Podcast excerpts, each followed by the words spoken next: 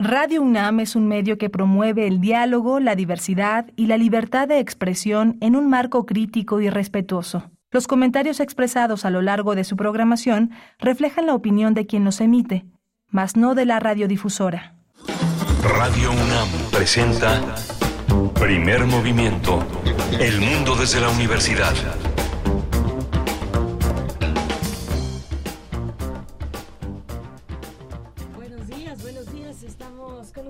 En esta mañana de miércoles 21 de junio del 2023, cuando son las 7 con 3 minutos de la mañana, iniciamos nuestra emisión de hoy. Estamos en vivo, les saludamos en vivo, en vivo desde Radio UNAM. Esto es Primer Movimiento en el 96.1 de la frecuencia modulada, el 860 de amplitud modulada y en www.radio.unam.mx. Saludos a todos, a todas quienes nos están acompañando desde este momento de la mañana, donde se encuentra Rodrigo Aguilar del otro lado del cristal en la producción ejecutiva. Está también Andrés Ramírez, esta ocasión frente a la consola en los controles técnicos. También nuestro compañero Antonio Quijano, que jefe de noticias, está por acá con nosotros. Miguel Ángel Quemain en la conducción peleándose con el micrófono. Miguel Ángel, ¿cómo estás? Hola Berenice, buenos días, buenos días a todos los radioescuchas que nos acompañan en esta, en esta mañana de 21 eh, de junio. vamos a tener un, un congreso internacional. Vamos a hablar del tercer Congreso Internacional de Lenguas, Lingüística y Traducción de esa gran, gran, gran escuela que es la ENALT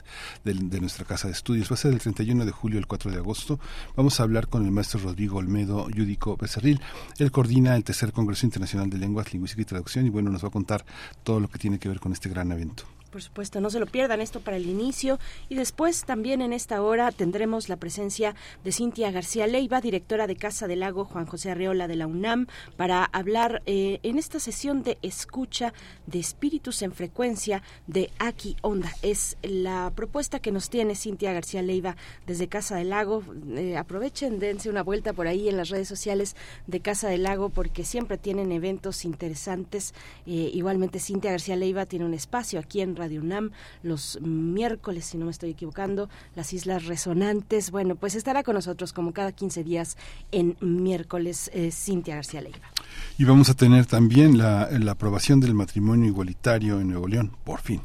Cindy García, periodista de Nuevo León, nos va a hacer toda la crónica de cómo, de cómo fue este acontecimiento histórico. Tendremos también en la nota del día la brecha regional en México. Es el tema que nos propone el profesor eh, Saúl Escobar Toledo. Ustedes, si nos han escuchado, sabrán que el profesor Saúl Escobar es eh, profesor de estudios históricos del INA y también es presidente de la Junta de Gobierno del Instituto de Estudios Obreros Rafael Galván AC y nos hablará de esta cuestión. La brecha regional en México aumenta o disminuye. Eh, pues bueno, eso es lo que nos presentará uno de los problemas más complejos, dice, y lacerantes de nuestra realidad.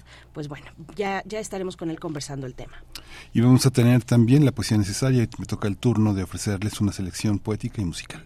Y tendremos, tendremos en la mesa del día una propuesta escénica. Se trata de mm, Medeland. Es la propuesta que nos hará llegar eh, Esther André González, directora de esta obra, y Elizabeth Pedrosa también estará con nosotros. Ella es actriz. Eh, bueno, pues esta obra que se estará presentando en el Foro Sor Juana Inés de la Cruz eh, el próximo, hasta el, hasta el primero de julio, en realidad desde el 31 de mayo ya está por ahí y ya está pues agendada en las propuestas del foro de eh, eh, el foro Sor Juana Inés de la Cruz hasta el primero de julio. Así es que quedan pues más o menos pocos días. Estaremos conversando respecto a esta a esta propuesta escénica de la en la autoría, la dramaturgia de Sara Steinberg. Y vamos a tener también al final del programa el crisol de la química, los cuatro alumbramientos de la anilina. ¿Se acuerda de la anilina? Bueno, ahí está todo, todo en, las lapalerías. El doctor Plinio Sosa aborda el tema, él es académico de tiempo completo en la Facultad de Química, está dedicado a la divulgación, a la docencia de esta gran ciencia. Bien, pues ahí están los contenidos para esta ocasión, para este miércoles y mucha atención tenemos a sus comentarios en redes sociales, arroba Movimiento, nos van a encontrar así en Twitter, en esa red eh, de la pequeña ave azul, también en Facebook estamos como Primer Movimiento, eh, cuéntenos, cuéntenos cómo, cómo les va, eh, cómo les va esta, esta inicio, este, esta mitad, perdón, de semana, miércoles 21 de junio, estamos atentos, atentas a lo que nos quieran compartir. Y mientras tanto vamos a ir con música de Lou Reed, bueno, este clásico, Perfect Day.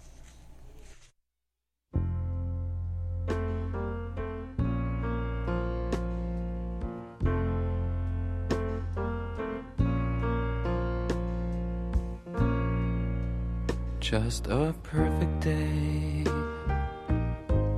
Drink sangria in the park.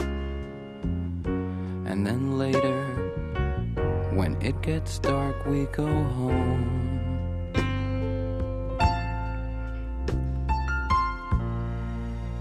Just a perfect day. Feed animals in the zoo. Too, and then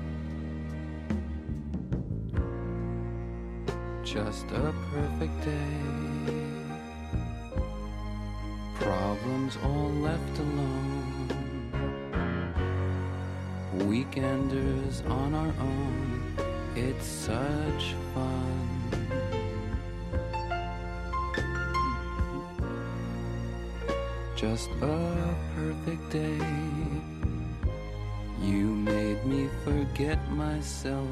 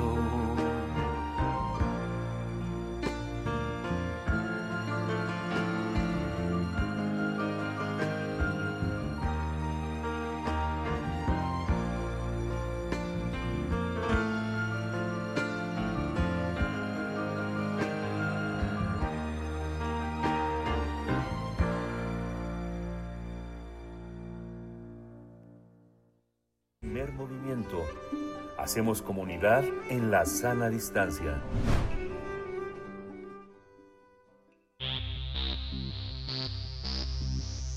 De festivales, ferias y más. Recomendaciones culturales. Si estás dedicado a- al estudio de- del lenguaje, de la lingüística, seguro va a interesarte este tercer Congreso Internacional de Lenguas, Lingüística y Traducción que organiza la ENALTA, la Escuela Nacional de Lenguas, Lingüística y Traducción. La UNAM convoca al estudiantado, docentes e investigadores que estén relacionados con el área, con áreas comunes relacionadas, bueno, que estén vinculadas con el lenguaje, para que formen parte de este espacio de análisis e intercambio cultural que se llevará a cabo en la mo- modalidad presencial, pero también virtual. El Congreso tiene como principal objetivo intercambiar experiencias, resultados y perspectivas de investigación en el campo de las lenguas, la lingüística teórica y aplicada, así como la traducción. Las temáticas que se abordarán se enfocarán en la didáctica de lenguas en modalidad presencial, o en línea, y así como en las reflexiones teóricas y metodológicas, la lengua de señas o la enseñanza mediada por tecnologías, entre otros temas. Este, esta actividad de carácter internacional va a, va a ocurrir el 31 de julio, del 31 al 4 de agosto. Eh, si hay personas interesadas en participar, pueden consultar la convocatoria completa en la dirección que está en la página. Solamente hay que teclear la, el, slash o la diagonal que dice C-I-L-L-T.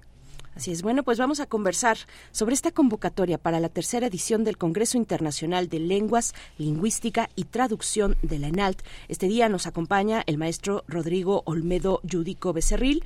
Él es coordinador de este tercer Congreso Internacional de Lenguas, Lingüística y Traducción. Gracias, maestro Rodrigo Olmedo. Bienvenido a Primer Movimiento. ¿Cómo estás? Muchas gracias, Berenice, Miguel Ángel. Un gusto saludarlos y muchas gracias por el espacio. Muchas gracias a usted, maestro. Como este, muchas gracias por esta oportunidad de hablar de un Congreso Internacional de Lengua Lingüística y Traducción que aparentemente es muy especializado, pero que cuando uno ve los resultados de los dos congresos anteriores en la página de la ENALT, se da uno cuenta de la importancia que tiene para el país y para Latinoamérica tener esta reflexión sobre, sobre la enseñanza y la aplicación de la lingüística aplicada, teórica y las lenguas y la traducción. Cuéntenos cómo está pensado y cómo, cómo recuperan la memoria de los dos anteriores. Ya, eh, hablando de memoria, se trata de un congreso que ya tiene 40 años de historia. eh, antes era un encuentro nacional de profesores de lenguas, sí. cuando el, la Escuela Nacional era Centro de Enseñanza de Lenguas Extranjeras. Uh -huh. Este encuentro empezó a organizar en 1982. Eh, es un, era un encuentro bienal. Después, ya cuando la escuela, el centro, el centro de enseñanza de lenguas extranjeras se convirtió en escuela nacional, pues también vimos la necesidad ¿no? de, tocar estas tres áreas sustantivas de la escuela y a partir de 2018 empezamos a organizar el primer congreso. Entonces vimos esta oportunidad de hacer comunidad, de convocar a estudiantes, a docentes, a investigadores en estas tres áreas, también a nivel social. Y pues vimos que también tenía ya un alcance internacional, ¿no? Nos, nos, nos empezaron a visitar eh, ponentes, estudiantes de otros países, de otros estados, y pues así decidimos este, darle seguimiento eh, pues con esta tradición, ¿no? Uh -huh. Maestro, ¿cómo está estructurado, cómo está pensado un coloquio como este que, abar que abarca desde la enseñanza de lenguas, pero también la lingüística teórica aplicada, la traducción? ¿Cómo, cómo está pensado, diseñada la edición de este, de este congreso? Eh, pues sí, sí nos costó un poco de trabajo, ¿no? Veníamos organizando este congreso, siempre era de forma presencial. Eh, en 2020 estaba programado el, el, segundo congreso, pero como llegó lo de la pandemia, el confinamiento, eh, nos vimos en la necesidad de aplazarlo. Organizamos por primera vez el congreso en modalidad en línea, todas las circunstancias. Y en esta ocasión, pues quisimos aprender de esa experiencia, aprovechar de la modalidad presencial, de la modalidad en línea, para dar la oportunidad a aquellos que no podían asistir a la Ciudad de México por, por, alguna cuestión, pues darles la oportunidad de vivir esta experiencia, ¿no? De compartir sus hallazgos, sus intereses, sus prácticas y pues que formen comunidad aún si no pueden venir a acompañarnos. Entonces en esta ocasión eh, organizamos un congreso de cinco días. Eh, el 31 de julio y el 1 de agosto van a ser actividades totalmente presenciales. Solo las conferencias plenarias se van a transmitir por el canal de YouTube Eventos Enal. El miércoles, jueves y viernes van a ser actividades totalmente a distancia. Van a ser sobre todo ponencias y un taller. Esta, esta, esta cuestión, digamos, cómo, cómo, cómo entender esta, este, un congreso de este alcance en este momento con la escuela, digamos, tiene 40 años de tradición, pero lo que ha planteado a partir como de la fundación de la ENALT, de, esta, de este, de este gran despliegue de, de, de, de, competencias. ¿Cuáles son, cuáles son las, eh, cuáles son los ejes que en esta edición van a tener? ¿Qué es lo que se va a discutir? ¿Qué es lo que, qué es lo que han recibido como propuestas? ¿Y qué es lo que esperan con esta convocatoria eh, que llegue? ¿Qué es lo que, que en, en, este caso que estamos conversando y que nos están escuchando tantas personas, qué es lo que pedirían para que se discutiera en este encuentro? Pues afortunadamente nuestra convocatoria, la convocatoria la lanzamos desde el año pasado sí. para recibir trabajos afortunadamente nuestra convocatoria fue escuchada, recibimos cerca de 150 propuestas de trabajos de mesas redondas, de ponencias, de talleres, eh, cubriendo estas tres áreas, ¿no? La enseñanza, aprendizaje de lenguas, la lingüística teórica y aplicada y la traducción, sobre todo en contexto nacional, pero también vamos a tener experiencias de otros países como de Francia, de España, de Inglaterra, de China incluso, vamos a tener algunas ponencias, este, que fue lo que nos, nos motivó también a, proponer esta modalidad de distancia para darles la oportunidad. Eh, y tratamos de seleccionar, se llevó a cabo una selección, una evaluación a doble ciego por pares académicos, eh, para seleccionar las, aquellos trabajos eh, que presentaban mayor rigor académico, mayor interés para la comunidad, siempre enfocados en retener estas tres áreas, ¿no? Que en el programa, que cualquiera que pueda ver el programa, puede ver estas tres áreas representadas, tanto en los conferencistas invitados, como en las ponencias, en los talleres y en las mesas redondas. Entonces lo que esperamos es eso, que, que verdaderamente compartan todas estas experiencias que han tenido en sus respectivos contextos que generen discusión, porque ese es el objetivo de un congreso de este tipo, que se genere discusión, que se genere diálogo, intercambio, y pues generar estos espacios, ¿no? Sobre todo físicos, porque sí nos ayudan mucho a visibilizar estas áreas tan importantes. Eh, pues también, ¿no? Sobre todo, por ejemplo, la, la profesionalización de docentes de lenguas, eh, cuáles son los trabajos más relevantes que están llevando a cabo en el área de la lingüística y de la traducción, y pues esperamos que sea un una muy buena oportunidad para también, eh, pues esto, ¿no? Formar comunidad, visibilizar estas áreas de investigación y todo el trabajo que está realizando la Escuela Nacional de Lenguas, Lingüística y Traducción. Maestro Rodrigo, ¿cuáles, ¿cuáles consideras que son hoy, digamos, las, las dinámicas más extendidas o más innovadoras respecto a la enseñanza, aprendizaje de, de una lengua? Vemos, por supuesto, en redes sociales donde todo se filtra, donde no hay ángulo de nuestra vida, pareciera que se le escape a las redes sociodigitales, a las plataformas. Vemos muchísimas ah, eh, aplicaciones para, la, para el aprendizaje, para la guía, el aprendizaje de una lengua distinta a la, a la materna. ¿Cuál, ¿Dónde está hoy? ¿Qué es lo que están viendo? ¿Dónde está la innovación? ¿Cómo se suma la ENALT a este, a, pues a este pues ecosistema virtual de aprendizaje de una lengua que, que ha rompido, que, que, que, ha roto las, las, las digamos las, las fronteras. Ya no es necesario estar como antes en un, en un lugar físicamente, sino que podemos eh, conversar con cualquier persona de cualquier parte del mundo y así ejercitar el músculo del, del aprendizaje de una lengua, por ejemplo. Sí, es algo muy relevante lo que comentas, Berenice.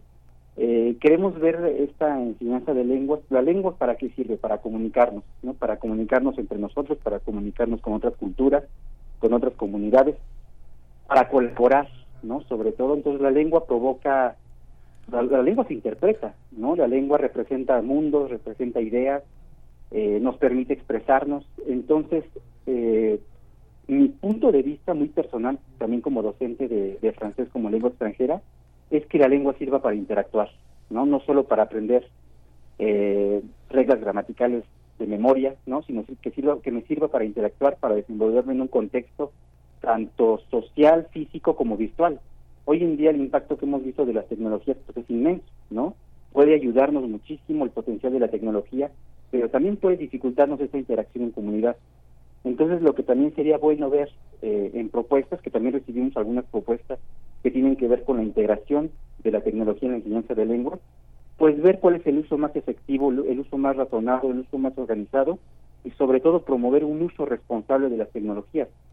Me parece que no hay mejor lugar para formar a los estudiantes en el uso de las tecnologías que la universidad, porque también requiere de un fuerte componente ético, ¿no? ¿Cómo voy a utilizar la tecnología a mi favor, pero también a favor de la sociedad, ¿no? Entonces, creo que es un punto muy importante que se tiene que tratar y de hecho una de las plenarias va a tocar también este tema, ¿no? Cómo, cómo, cómo ha evolucionado, cómo ha impactado también cuestiones como el COVID, ¿no? Hoy en día, en esa interacción que llevamos a cabo con, con las lenguas, ¿no? Y para qué nos sirven. Sí. Sí, uno de los desafíos también que tiene, yo no sé cómo, cómo digo, lo ignoro completamente, cómo estén en la, en la reflexión de algunas lenguas que tradicionalmente se habían considerado, no sé, como, como lenguas minoritarias, ¿no? Tenemos en la escuela, en la escuela, por ejemplo, el estudio del náhuatl, ¿no? Digamos que no son tantos profesores, pero es una escuela significativa que tiene que tiene ocho profesores que son eh, muy importantes. Digo, entre ellos está Fernando Vargas Cortés, que fundó en 2008 una escuela del náhuatl precisamente en Iztapalapa y que muchos de los profesores son grandes profesores de estudios mesoamericanos, de la escuela de la ENA, que están, que están muy, muy presentes. ¿Cómo está el náhuatl, por ejemplo? Y cómo está, por ejemplo, una lengua que también es cercana a nosotros, como el vasco. Hay una migración vasca desde principios de siglo en México, una comunidad que habla euskera, que es muy importante. ¿Cómo estamos en esas lenguas aparentemente eran, eran minoritarias y que ahora tienen una preeminencia en el mundo de una manera muy, muy fuerte. ¿Cómo, cómo estamos en esa parte? ¿Hay interés? En efecto, también una de las áreas de, este congreso nos interesamos en estas lenguas subrepresentadas, ¿no?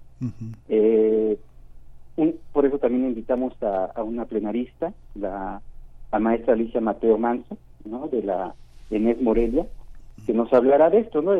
por ejemplo, la traducción en lengua purépecha, líneas orientadoras hacia la profesionalización. También recibimos algunos talleres eh, y ponencias enfocados en otras lenguas originarias. Eh, ¿Por qué vimos esta necesidad? Porque también en la Escuela Nacional de Lenguas tenemos esta área de, de, náhuatl que se está consolidando, que, que ha, también organizado sus propios eventos, organizaron el foro el foro de lenguas originarias, eh, que también se está volviendo tradición por el momento llevan la cuarta edición, y pues cada vez vemos que hay más estudiantes interesados en estudiar estas lenguas, ¿no? Tendrán sus motivos, este puede ver para rescatar esta esta herencia cultural eh, y hemos visto que tiene mucho éxito. En cuanto al um, preguntaste en cuanto a los que era, ¿no? Sí. Eh, esta lengua también se ha habido favorecida últimamente en la en la ENAL. Eh, lo gestiona el Departamento de Francés, Catalán, Rumano y Vasco. Hoy en día contamos con un convenio con el este, Instituto Chepare que nos permite tener un lector, un profesor que viene de, eh, de España para, para, para enseñar la lengua. Entonces, ¿por qué vemos esta necesidad? Porque también hay una demanda por parte de los estudiantes de la comunidad universitaria, ¿no? Tratamos de organizar también encuentros o actividades culturales que tienen que ver con nuestras lenguas porque pues es una realidad, es una realidad y tenemos que dar ese espacio y qué mejor que en esta escuela, ¿no? Con, con esta labor tan sustantiva en la promoción y difusión, como su nombre lo indica, de lenguas, cultura. Sí. Maestro, en este tercer Congreso Internacional de Lenguas, Lingüística y Traducción, está incluida la lengua de señas, la lengua de señas mexicana específicamente, ¿cómo, cómo, cómo se incluye o cuál es la relevancia de poner en un coloquio que es en un congreso, perdón, que es internacional, eh, una, una, una lengua como esta, que pues cada vez eh, creo se va extendiendo, eh, va, hay personas que, que, que, que tienen, digamos, la misión de difundir ciertos materiales, por ejemplo, culturales, musicales a través de la lengua de señas. Eh, se hace sobre todo en los Estados Unidos. En México también hay algunos intentos interesantes. Eh, por supuesto, las emisiones oficiales, los programas oficiales de la TV, de la, de la televisión pública, eh, pues requiere, requiere de un acompañamiento de ese tipo. ¿Cómo, ¿Cómo se ve desde un congreso como este, maestro Rodrigo? Pues también se trata de visibilizar, ¿no? Es, es en, un, en un afán de inclusión de pues de abrirnos, de abrirnos a otras a otras maneras de comunicarnos. También vemos este interés por parte de la comunidad. Eh, se han generado iniciativas, incluso provenientes de estudiantes que saben el lenguaje de señas mexicano, que quieren enseñarlo a sus colegas, a sus compañeros, que quieren difundirlo en la escuela, que quieren difundirlo en la universidad, porque pues tenemos personas que, se, que gracias a este lenguaje se comunican. Entonces también tiene que haber un espacio de reflexión eh, teórico metodológico para ver cómo favorecer esta enseñanza, para ver cómo favorecer esta integración, esta inclusión, pues también tienen derecho a, esta parte educativa, ¿no? A tener este, profesores formados, a tener los materiales más adecuados para su aprendizaje. Eh, entonces nos hizo muy relevante, vamos a tener de hecho algunas ponencias que tienen que ver con esto, eh, ponencias en modalidad virtual. Eh, no recuerdo si va a ser el miércoles o el jueves, pero pues también quisimos incluirlo, ¿no? Quisimos incluirlo porque cada día nos llegan más esta necesidad, la sentimos más presente en nuestros estudiantes, en nuestros profesores, y pues sentimos también esa responsabilidad de, visibilizarlo, ¿no? Sí, sí, claro, es fundamental pensarlo, ¿no? Desde esta universidad. Y esta, y esta, este, este congreso, digamos que recibe también eh, la posibilidad de, tener acceso para otras carreras. ¿Qué carreras, eh, qué es, qué estudiantes, qué profesores se acercan a la ENALT para, para poder aprovechar esta esta oportunidad que no tienen otras facultades por ser tan específico la, este, los problemas que plantean en un congreso como este? Pues, por ejemplo, eh, a raíz de que el Centro de Enseñanza de Lenguas Extranjeras se convirtió en Escuela Nacional, fue por la inclusión de estas dos nuevas licenciaturas, ¿no? la licenciatura en Lingüística Aplicada y la licenciatura en Traducción. En la licenciatura en Lingüística Aplicada vemos sobre todo cómo utilizar todos estos conocimientos lingüísticos eh, a favor del aprendizaje, de la enseñanza-aprendizaje de lenguas con propósitos académicos y profesionales.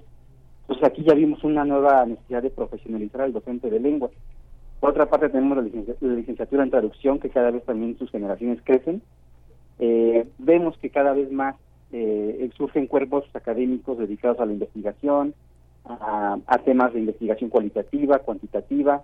Entonces, eh, vemos también una fuerte necesidad y una fuerte demanda en cuanto a la formación de profesores en estas áreas. ¿no? También sabemos que la, la INAL tiene una amplia tradición en formación docente entonces también queremos que sea algo que se refleje en el, Congreso, ¿no? Por eso también está dirigido a, profesores en formación, para que vean también el panorama, ¿no? Muchas veces uno se encierra cuando dice voy a ser docente de lengua, pues solamente a dar clases, ¿no?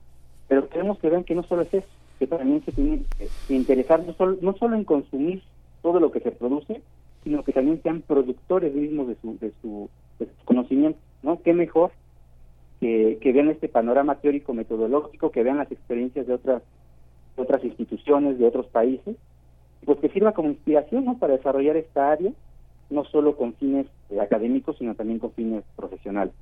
Sí, eh, maestro, veo que en la parte de plenaristas, en la sección de plenaristas, hay precisamente algunos temas, pues eso, que van más allá, digamos, de lo que tradicionalmente podríamos entender por la enseñanza, aprendizaje de una lengua. Hay cuestiones de eh, emociones, por ejemplo, ¿no? Eh, cómo, cómo enseñar o el rol de las emociones cuando se está enseñando una lengua extranjera. Cuestiones también que abarcan la psicología cognitiva en la didáctica de los de las segundas lenguas o lenguas no maternas. ¿Qué, qué, decir de estos eh, plenaristas, de estas y estos plenaristas, pues que tienen temas muy interesantes, que darán conferencias, algunos presenciales, otros virtuales, que nos puedas compartir un poco de ello, maestro? Pues básicamente están tomando temas muy relevantes hoy en día. Eh, en nuestra área estamos hablando de una didáctica centrada en el aprendiente, ¿no? En este agente, en esta persona que aprende una lengua. No nos estamos centrando en gramática, no nos estamos centrando en los materiales, sino en cómo aprende esta persona. Y qué mejor que abordar desde esta perspectiva las emociones. Las emociones provocan motivación. Sabemos que una persona motivada es una persona que va a aprender eh, más fácilmente, que va a generar aprendizajes significativos y que va a disfrutar ese proceso de enseñanza-aprendizaje. Entonces, qué mejor que hablar de las emociones. Las emociones es un... Este, esta cuestión de las emociones en la enseñanza-aprendizaje de lengua es un campo de investigación que se ha desarrollado desde hace, hace 20 años aproximadamente, se le ha dado mayor énfasis. Hay revistas especializadas en donde todos los artículos presentan trabajos sobre el impacto de las emociones en el aprendizaje de una lengua. Entonces nos hace muy importante. La parte cognitiva tiene que ver mucho con eso, ¿no? quién es el aprendiente, cómo aprende, cuáles son los procesos cognitivos que lleva a cabo para aprender mejor una lengua, para interactuar en esa lengua, cómo se motiva, cómo se reajusta, cómo se autorregula para aprender, para hacer frente a dificultades de aprendizaje, ¿no?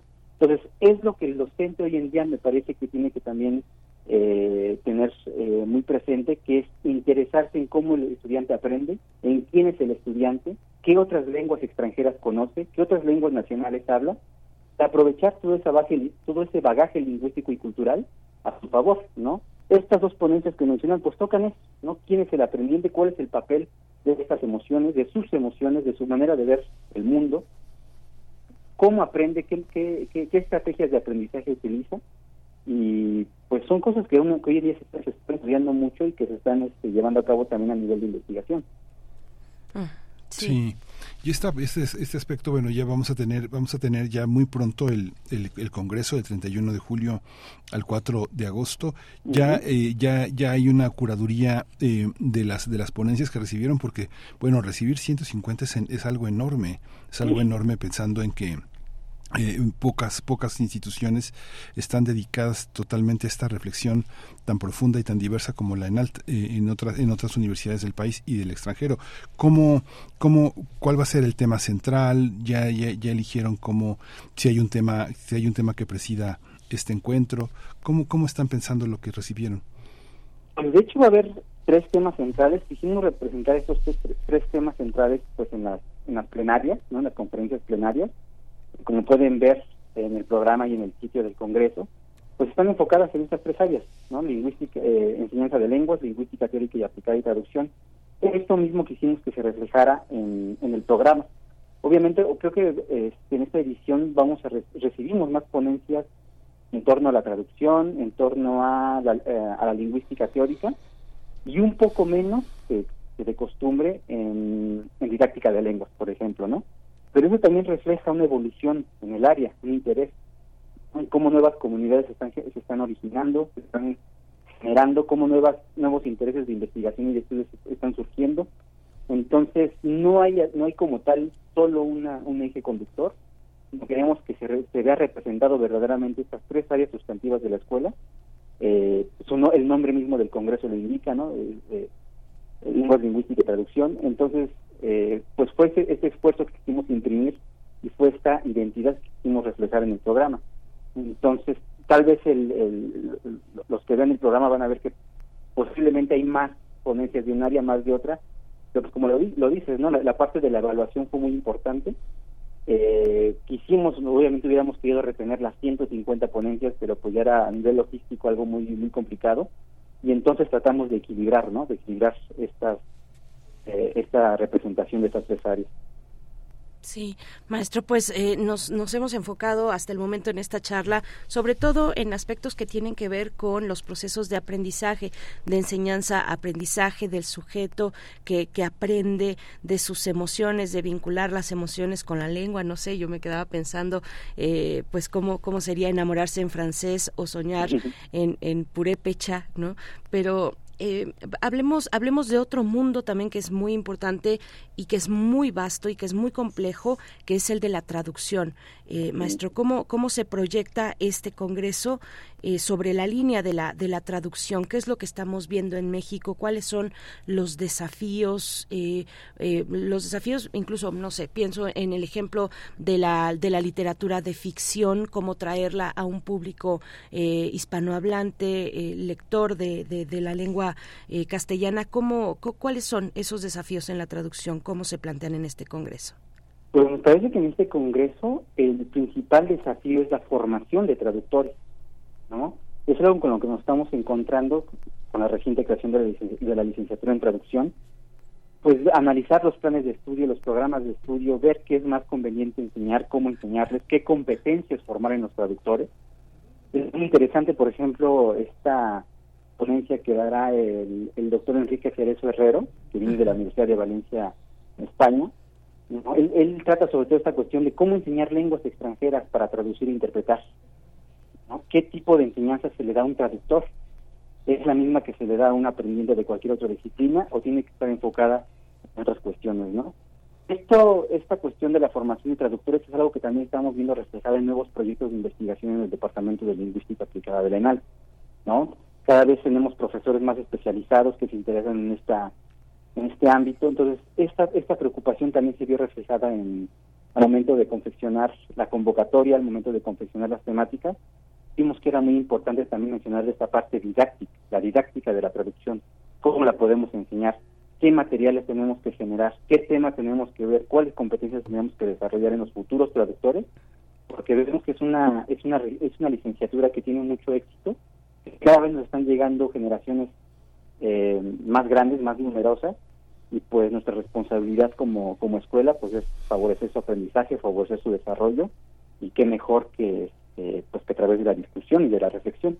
Sí, perdón, te interrumpo tantito, Miguel, porque solamente como paréntesis, en esta cuestión de la traducción, lo pongo como ejemplo, como durante la pandemia, pues fue muy, muy importante eh, y salió a relucir que no existían tantos eh, papers eh, traducidos al español, sino que muchos se movían en la lengua inglesa. Eh, eso, ¿no? Como, como, un como un elemento. Y fue importante, fue importante porque todos de alguna manera recurríamos, o muchos recurríamos a consultar estas revistas indexadas de mucho prestigio, donde nos encontrábamos con estos papers, pues muy interesantes, pero que pues estaban en una lengua extranjera, ¿no, Miguel Ángel? Sí, es que esto que dice Berenice es tan importante porque yo recuerdo, digamos, a mí me tocó ir a, muchos congresos, a muchos coloquios, a muchos seminarios en los años 80, a finales de los 80 llegaban, llegaban los, eh, los académicos con sus eh, ponencias escritas a máquina, ¿no? Y, y generalmente había alguien que hacía la traducción simultánea de lo que el investigador iba leyendo.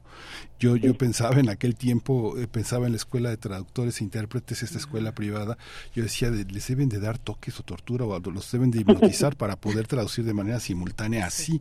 Después me di cuenta que muchos iban como el Borras, ¿no? traduciendo como iba, y que muchos sociólogos, muchos eh, académicos en ciencias sociales utilizaban ciertas categorías que eran traducidas de manera consensuada internacionalmente a otras lenguas, al francés, al italiano, al inglés, y que se utilizaba el mismo concepto para hacerlo. ¿Cómo, ¿Cómo ha evolucionado esto? Digamos, la traducción simultánea. Yo me daba cuenta que mientras más avesado, mientras más conocimientos tenía un traductor, más complejidad, más dificultad tenía para, para llevar a la lectura a una interpretación más adecuada. Es, es, algo, es algo muy paradójico, pero mientras más sabe el traductor, más complejo se hace la traducción simultánea. ¿Cómo, cómo estamos en esa parte?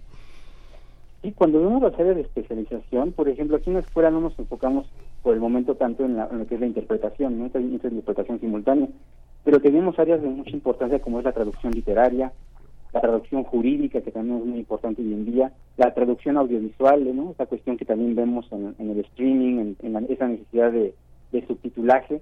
Entonces son estas, estas habilidades que tenemos que empezar a desarrollar a fondo, de manera organizada, de manera responsable en los traductores, este, sí vimos, vemos que el impacto de la tecnología en la traducción también es muy importante. Vamos a ver tener también ponencias que tienen que ver con el uso de software, ¿no? el software que, que, ayuda a traducir. Cómo un traductor puede servirse también de la, de la tecnología para ayudar a su, a su labor, ¿no? Entonces, este, estas áreas de especialización también las vemos reflejadas en, en proyectos de investigación, en experiencias de colegas, que ven el impacto de estas nuevas realidades, de esta nueva forma de traducir, y realmente pues también se verían en cierto caso reflejada en la interpretación, ¿no?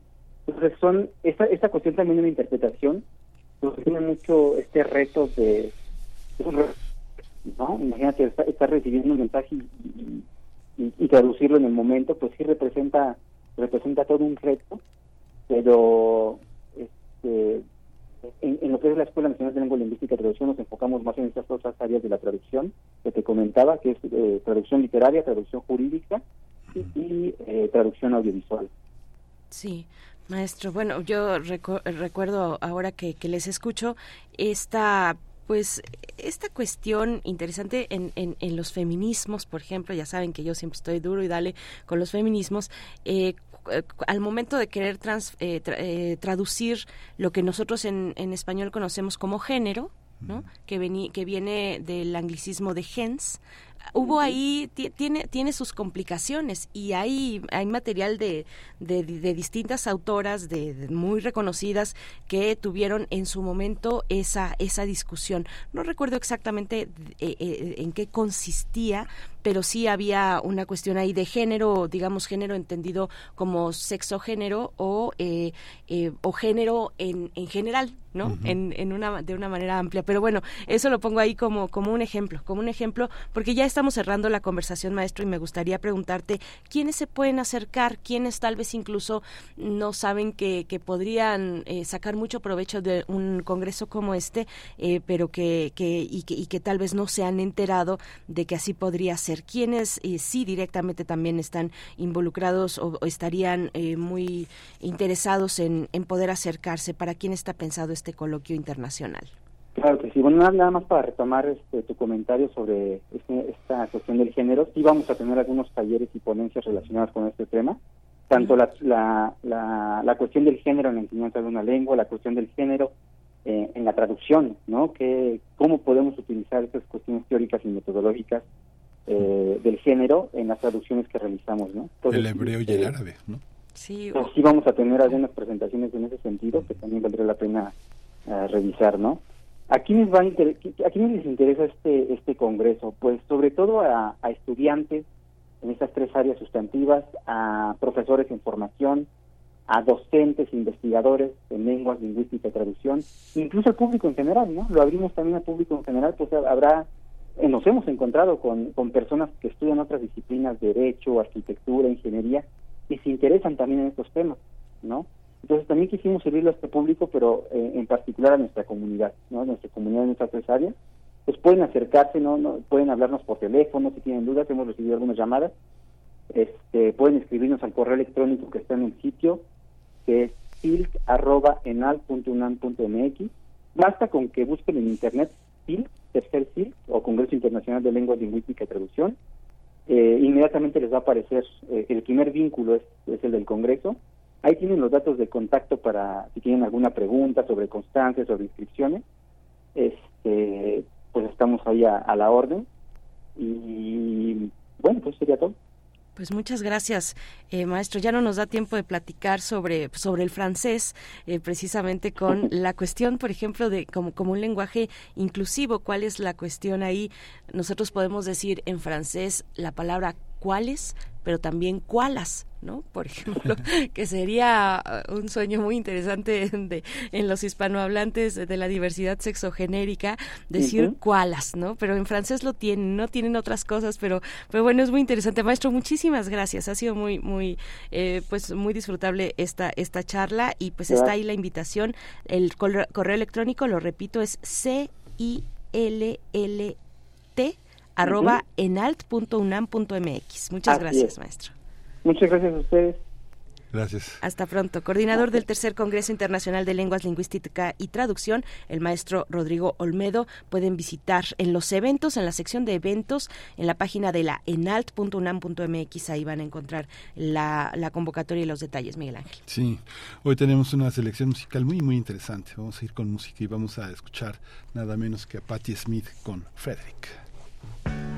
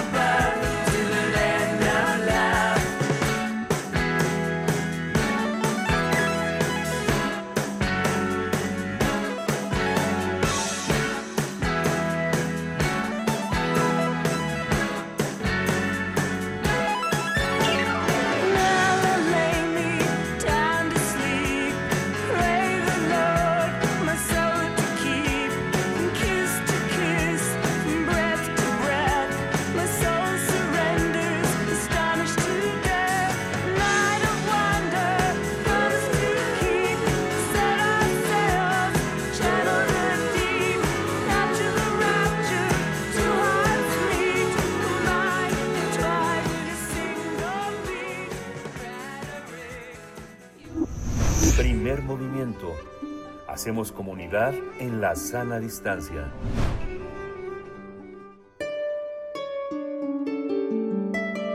Sesión de escucha. Entre el sonido y el silencio.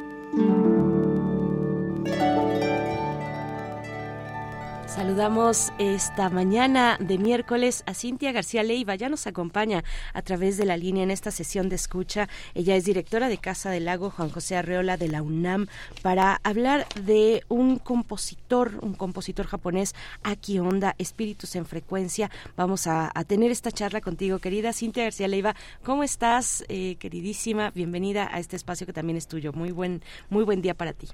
Buenos días, Berenice querida. Buenos días, Miguel Ángel. Un gustazo volver a escucharles. Hola. Gracias, Cintia. Pues cuéntanos quién es quién es este este compositor japonés. Claro que sí. Pues hablamos hoy de Aki Onda, efectivamente esta figura que ha dedicado gran parte de su trayectoria a la música, pero también al trabajo con las artes visuales, con las instalaciones, con el radio. Es un artista que hoy representa un perfil altamente importante en el marco del arte contemporáneo que se vincula con el sonido a nivel global.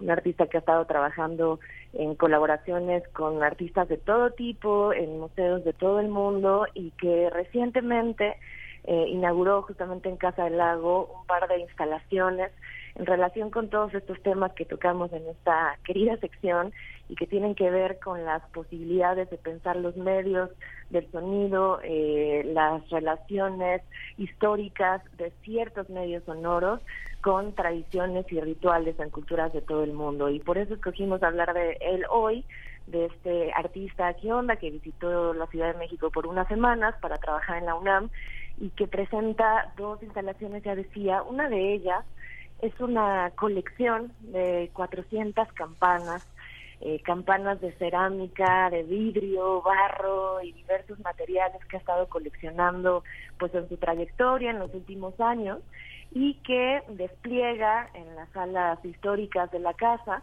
en un entramado bellísimo de combinaciones de colores, de sonidos y demás, y que la gente puede ya ir a escuchar en silencio, porque lo que hizo justamente aquí Onda en su visita a México fue activar estas campanas, pensándolas además como un elemento que ha estado presente, ya decía, en diversas culturas, las campanas como un objeto eh, que permiten pensar en alerta, que permiten hacer llamados y que él también piensa que permiten hacer llamados a espíritus, las campanas como un objeto que llama eh, presencias y que conjunta y que trae presencias al, al, al, eso, a la realidad material, digamos, y que cruza eso, diversas culturas y que han estado presentes. La otra, eh, lo que hizo él fue activar estas campanas con tres músicos mexicanos maravillosos, dos percusionistas, una cantante, y después de esas activaciones, de esos conciertos que ya ocurrieron, despliega estas campanas en silencio, pidiéndole a las personas que imaginen a qué suenan, que imaginen a qué suenan en conjunto y a qué suena cada una. Es un, es un diálogo muy meditativo, es un diálogo con el silencio muy, muy bello, pues está disponible ahí en la Casa del Lago actualmente. Y la otra instalación, también pensando en objetos que llaman, eh, tiene que ver con los radios. El radio es otro de los medios y de las y de las acciones que ha estado haciendo aquí Onda en diversos museos del mundo. Y él ha estado trabajando específicamente con la figura de el que pensaríamos que es el, o sea, pensado como el padre del videoarte a nivel global, hablamos al artista surcoreano Nam June Paik. Y nos cuenta aquí onda en algún hotel en Seúl, en algún momento de la noche, de pronto prende, intenta prender el radio y empieza a escuchar o a reconocer el espíritu de este artista surcoreano Nam June Paik. A partir de eso empieza a hacer grabaciones fantasmales en diversas partes del mundo y trata en estas instalaciones con radios de que las personas, eh, encontrando las frecuencias correctas de los radios, puedan también acceder a estos espíritus de este artista surcoreano. Entonces, la segunda instalación, que es muy bella y que también está disponible al público actualmente en los jardines de Casa del Lago, es eso, las personas pueden ir a tomar un radio, un radio que además también vino de Japón y que eso tiene como estas características de, los objetos históricos radiofónicos y van eh, recorriendo los jardines, van tratando de encontrar la frecuencia correcta y van a encontrarse idealmente con el espíritu de Nam June Paik. La relación entre radios y campanas, ¿no? que son objetos materialmente tan distintos, pero que en su historia justamente y en su en sus orígenes como eh, procuradores de conectividad, procuradores de, eh, de escucha, objetos que alcanzan el oído de las otras personas, objetos que tocan cuerpos, eh, se hace un entramado muy, muy bello de cómo generar estos tipos de escucha extraños, un poco eso, desde la contemplación, buscando también espíritus o presencias en ausencias, y es una meditación tanto sobre la vida misma, lo que hace aquí Onda, como sobre los medios posibles para pensar el sonido. Son dos instalaciones, ya decía, que actualmente las personas pueden visitar en Casa Lago y me pareció que era un tema también muy lindo en relación con estos silencios de los que hablamos cada 15 días. Sí, es algo muy, muy, muy impresionante porque además todo esto que, eh, Onda también ha hecho en, eh, en, el mundo, de pronto te das cuenta de que también está sujeto a una serie de procedimientos jurídicos, ¿no? De que parte de lo que se hace eh, de esta de esta memoria y no simplemente del sonido, como él lo dice, este, tiene, tiene, tiene derechos o tiene limitaciones. ¿Cómo convivir con esto, Cintia, eh, actualmente? Por ejemplo, uno lo ve de una manera muy ordinaria y uno mismo lo hace cuando toma una, una clase con una, clase compleja, uno graba al profesor o es grabado el profesor por un alumno. ¿Cómo, pasan todas estas ¿Cómo pasan todas estas circunstancias? O los audios que de pronto para reflexionar sobre la experimentación sonora se extraen de películas que son altamente identificables, como es el caso de Hitchcock, por ejemplo, ¿no? O de Woody Allen, que son así construcciones sonoras muy, muy, muy autorales, ¿no? ¿Qué pasa con eso?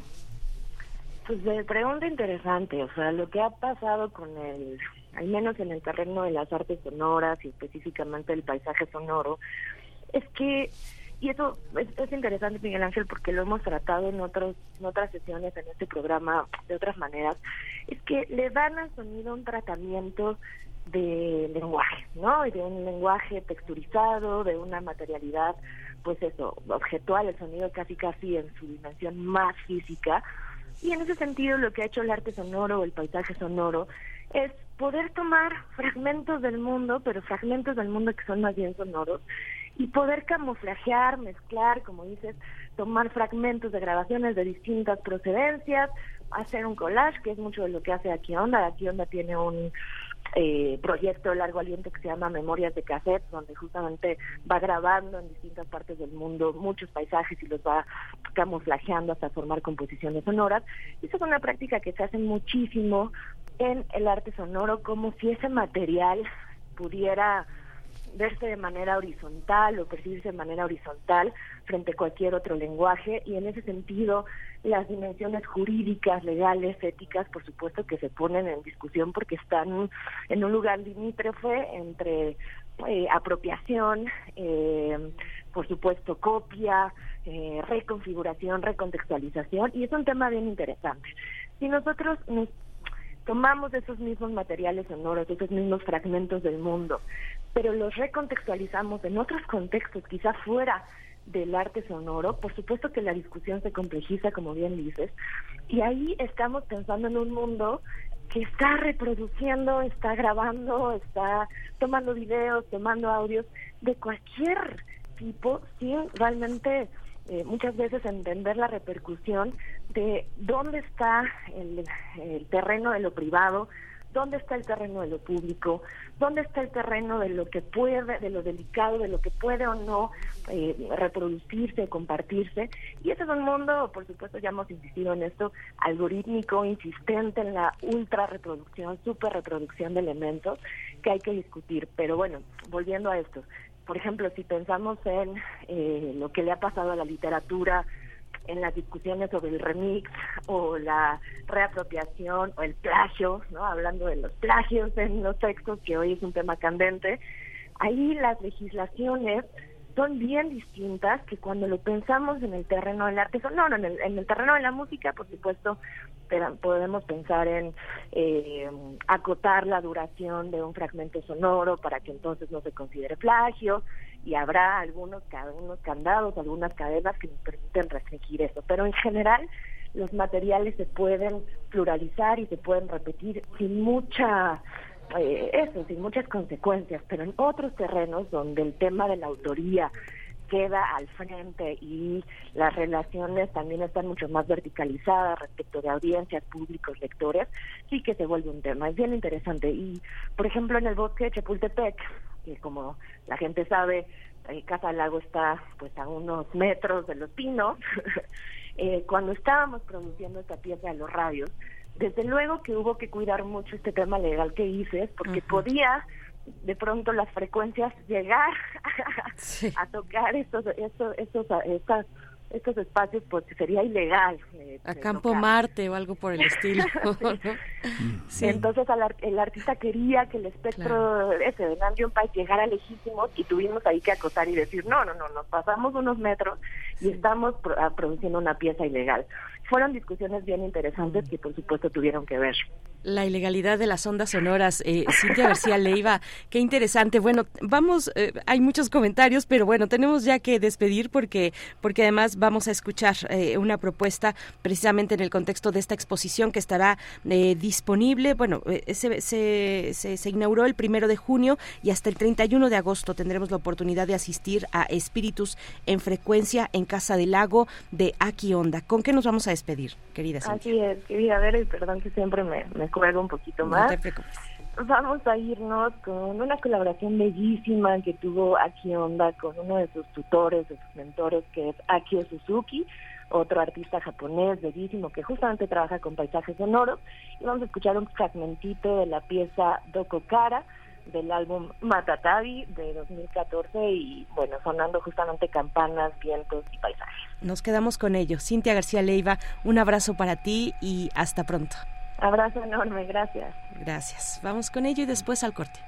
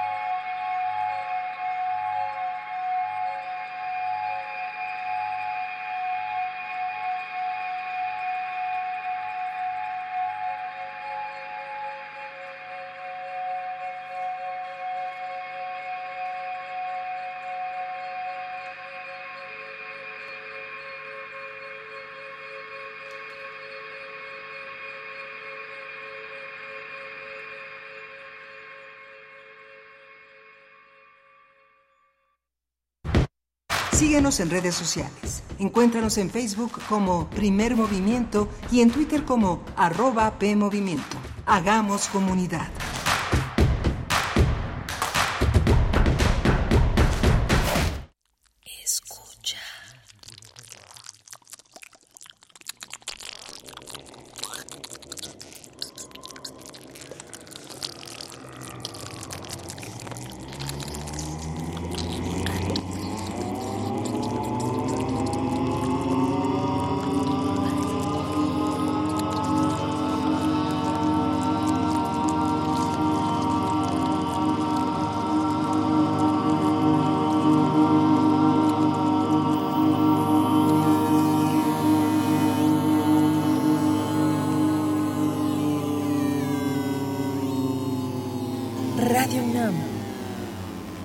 86 años.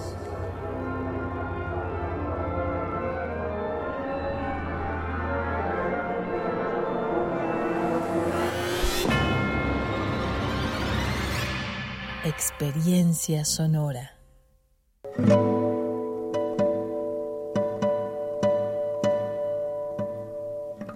Hola, soy Ana Lara y los invito a descubrir quiénes son los compositores contemporáneos, qué escriben y quién los interpreta.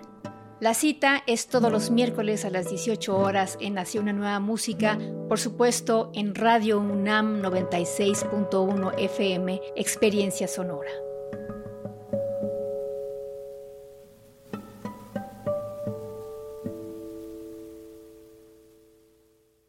Buenas tardes, ¿en cuánto tiene el kilo de carne?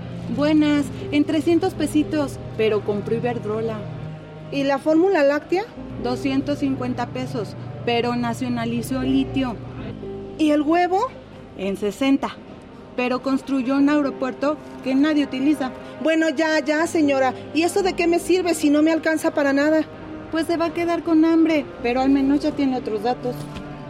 No podemos vivir de otros datos. PRD. Raticida, gasolina, ácido sulfúrico, amoníaco, acetona.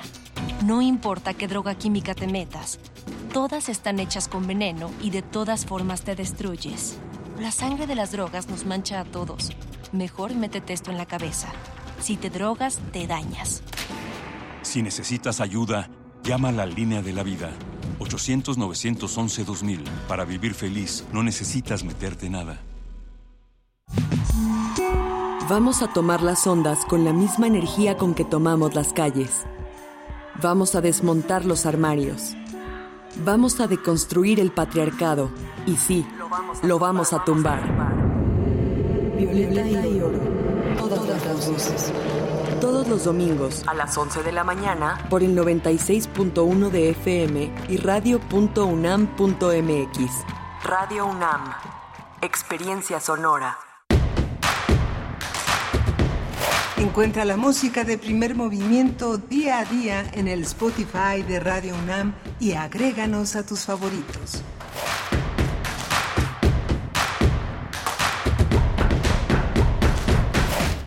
Hola, buenos días. Son las 8 de la mañana con 4 minutos en este 21 de junio. Ya es ya es eh, miércoles 21 de junio. Estamos a la mitad de la semana. Ya se nos extingue junio. Estamos en primer movimiento en Radio UNAM, en Adolfo Prieto 133, en la Colonia del Valle, en el FM del 96.1, en el AM en el 860 y un equipo que respalda esta producción. Está Rodrigo Aguilar al frente de la producción ejecutiva, está ah, Andrés Ramírez en, la, en el control de la cabina y mi compañera Berenice Camacho en la conducción. Querida Berenice, buenos días. Hola Miguel Ángel Quemain, un gusto estar con ustedes, contigo, con todo el equipo del otro lado del cristal.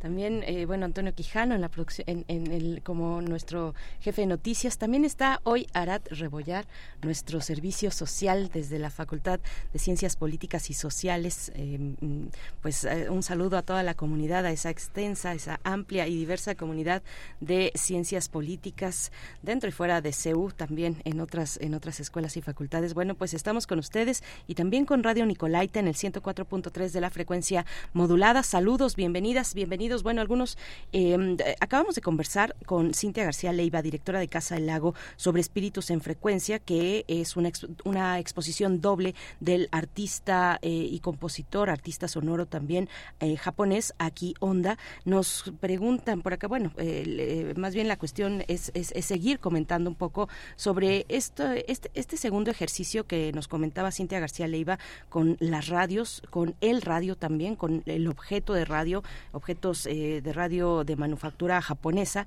que trae Aki Onda para esta exposición y que está, está desplegada en uno de los jardines de los jardines, a un costado de la Casa del Lago, eh, dentro de Casa del Lago, pues, eh, pero a un costado de, la edificación, ese lugar, pues, que recibe proyectos muy interesantes siempre, y uno de ellos es este.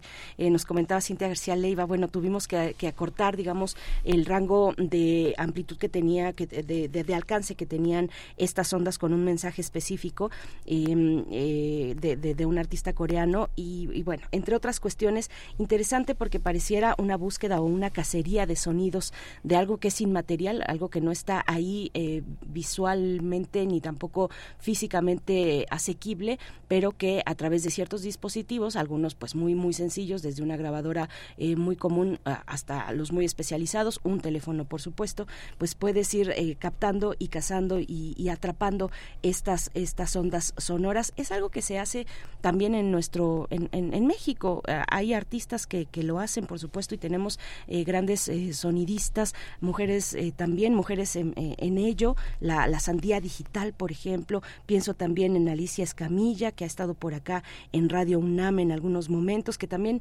tienen esa, em, eh, esa realizan ese tipo de ejercicios y que los abren a la comunidad. De pronto, eh, pues son comunidades pequeñas, pero que están ahí, que están ahí muy fieles a la, a la cacería del sonido y que se reúnen eh, en ciertos puntos de, pues de alguna ciudad, en el caso de la capital del país, para recuperar, para captar los sonidos en, en el paisaje sonoro urbano de una, de una ciudad como esta. Así es que, bueno, son ejercicios que también hemos hecho por acá desde una perspectiva, digamos, distinta, ¿no? Con otros objetivos, pero es esto de los buscadores de sonido también lo tenemos en nuestro país de manera autodidacta, amateur, si quieren, y también profesional, por supuesto, naturalmente, ¿no? Sí, muy, es muy, muy interesante estos grados de, de la memoria, como lo, como lo presenta este, este artista japonés aquí, onda, que es eh, fascinante. Uno tal vez no está tan familiarizado con la reproducción de sonidos como, como sucede con la reproducción de, de los olores, ¿no? Sobre todo los olores, los primeros olores que se tienen quienes han tenido la fortuna de ser eh, de ser amamantados o de estar en el seno materno o de, o de compartir el olor ese, ese, ese olor tal vez a veces ácido agridulce de, de, de, una madre en la madrugada cansada de cuidar a un bebé en sus primeros meses en sus primeras semanas que es una memoria que es eh, fascinante. Eh, los franceses bueno Lacan decía el grado cero del placer que es una visión muy muy interesante. Después el grupo Telquel en los años 60 50 decía el grado cero de la escritura que fue una exploración que hizo un filósofo lingüista Roland Barthes en, Francia, pero es muy interesante cómo es tan difícil reproducir eso. Uno puede reproducir olores de guisos, de cereales, de alimentos, las frutas, pero el sonido es todo un desafío. uno no sabe uno no sabe lo que está recordando cuando está escuchando cosas que no, no tienen nombre más que sonido. ¿no? Sí, bueno, uff, qué tema, replicar el sonido, replicar el sonido, de qué manera. Lo, lo hacen de, de otra manera, pues, en otros contextos los radioteatros. Por ejemplo, sobre todo antes, cuando estos sonidistas eh, pues eh, llevaban sus materiales a los escenarios y pues con cajitas, con estas cajas de muchos cajones, con muchos elementos, pues iban, e, iban reproduciendo y, e imitando los sonidos de la realidad. Bueno, pues aquí estamos, aquí estamos en esta cuestión del sonido. Siempre hablar del sonido pues nos lleva de verdad a, a territorios eh, pues que, que no están, que están en lo cotidiano, pero que no necesariamente tenemos en nuestra reflexión constantemente, ¿no? Porque porque es algo en lo que uno se uno puede profundizar hasta grados filosóficos, eh, es, es, interesante, ¿no? El sonido de un lugar donde fuiste feliz y que y que te tuviste que cambiar, que ya no regresaste a una ciudad, los exiliados, el sonido de los pájaros, de, no sé, me imagino cómo sonaba el Buenos Aires de los años 70 o el Chile, Santiago de los años 70 y que ya no volvieron a escuchar los chilenos que se fueron, los argentinos que emigraron, los uruguayos, fuerte, ¿no? Los, los españoles. Sí, y hasta que llega, llegan ya los soportes eh, eh, las tecnologías a principios eh, del siglo pasado, estas tecnologías que pueden captar el sonido, bueno, fue que ya empezamos a reconocer nuestras voces, por ejemplo, que no habíamos podido escuchar de otra manera. Eh, pues todo lo que ocurrió antes del siglo pasado, pues es desconocido en términos de sonido. ¿Ustedes qué piensan? Cuéntenos, cuéntenos en redes sociales. Saludos por acá está Edgar Benet, nos dice qué gusto, saludos, qué gusto con esta con esta exposición de Aquí Onda en Casa del Lago. Esta por acá también Andrés Mar, que nos manda saludos, nos manda besos. María Elizondo dice, pregunta, ¿qué nos pueden decir de los softwares de traducción? ¿Se tocará el tema? Está hablando María Elizondo sobre el tercer, Congreso Internacional de Lenguas, Lingüística y Traducción, que tendrá lugar del 31 de julio al 4 de agosto en la ENALT de la UNAM. Eh, yo lo que les recomendaría es así es eh, ir a la página electrónica de la ENALT, enalt.unam.mx, ahí en la sección de eventos van a encontrar eh, pues los detalles, hasta ahora los detalles que, que han sido depositados ahí en ese sitio electrónico, los detalles de este tercer Congreso Internacional de Lenguas. Sí, qué interesante. Van, van a estar ahí. Bueno, uno, uno ve con la posibilidad de poner subtítulos en software como el de YouTube. Es algo, es algo increíble que no teníamos antes esa posibilidad, las traducciones tan inmediatas de, de Google y todos estos soportes. Vamos a tener en esta segunda hora la aprobación del matrimonio igualitario en Nuevo León con Cindy García y vamos a tener en la nota del día la brecha regional en México con el profesor Saúl Escobar Toledo, profesor de estudios históricos de Lina. Pues empezamos ya con estos temas. Vamos con ello. Primer movimiento. Hacemos comunidad en la sana distancia.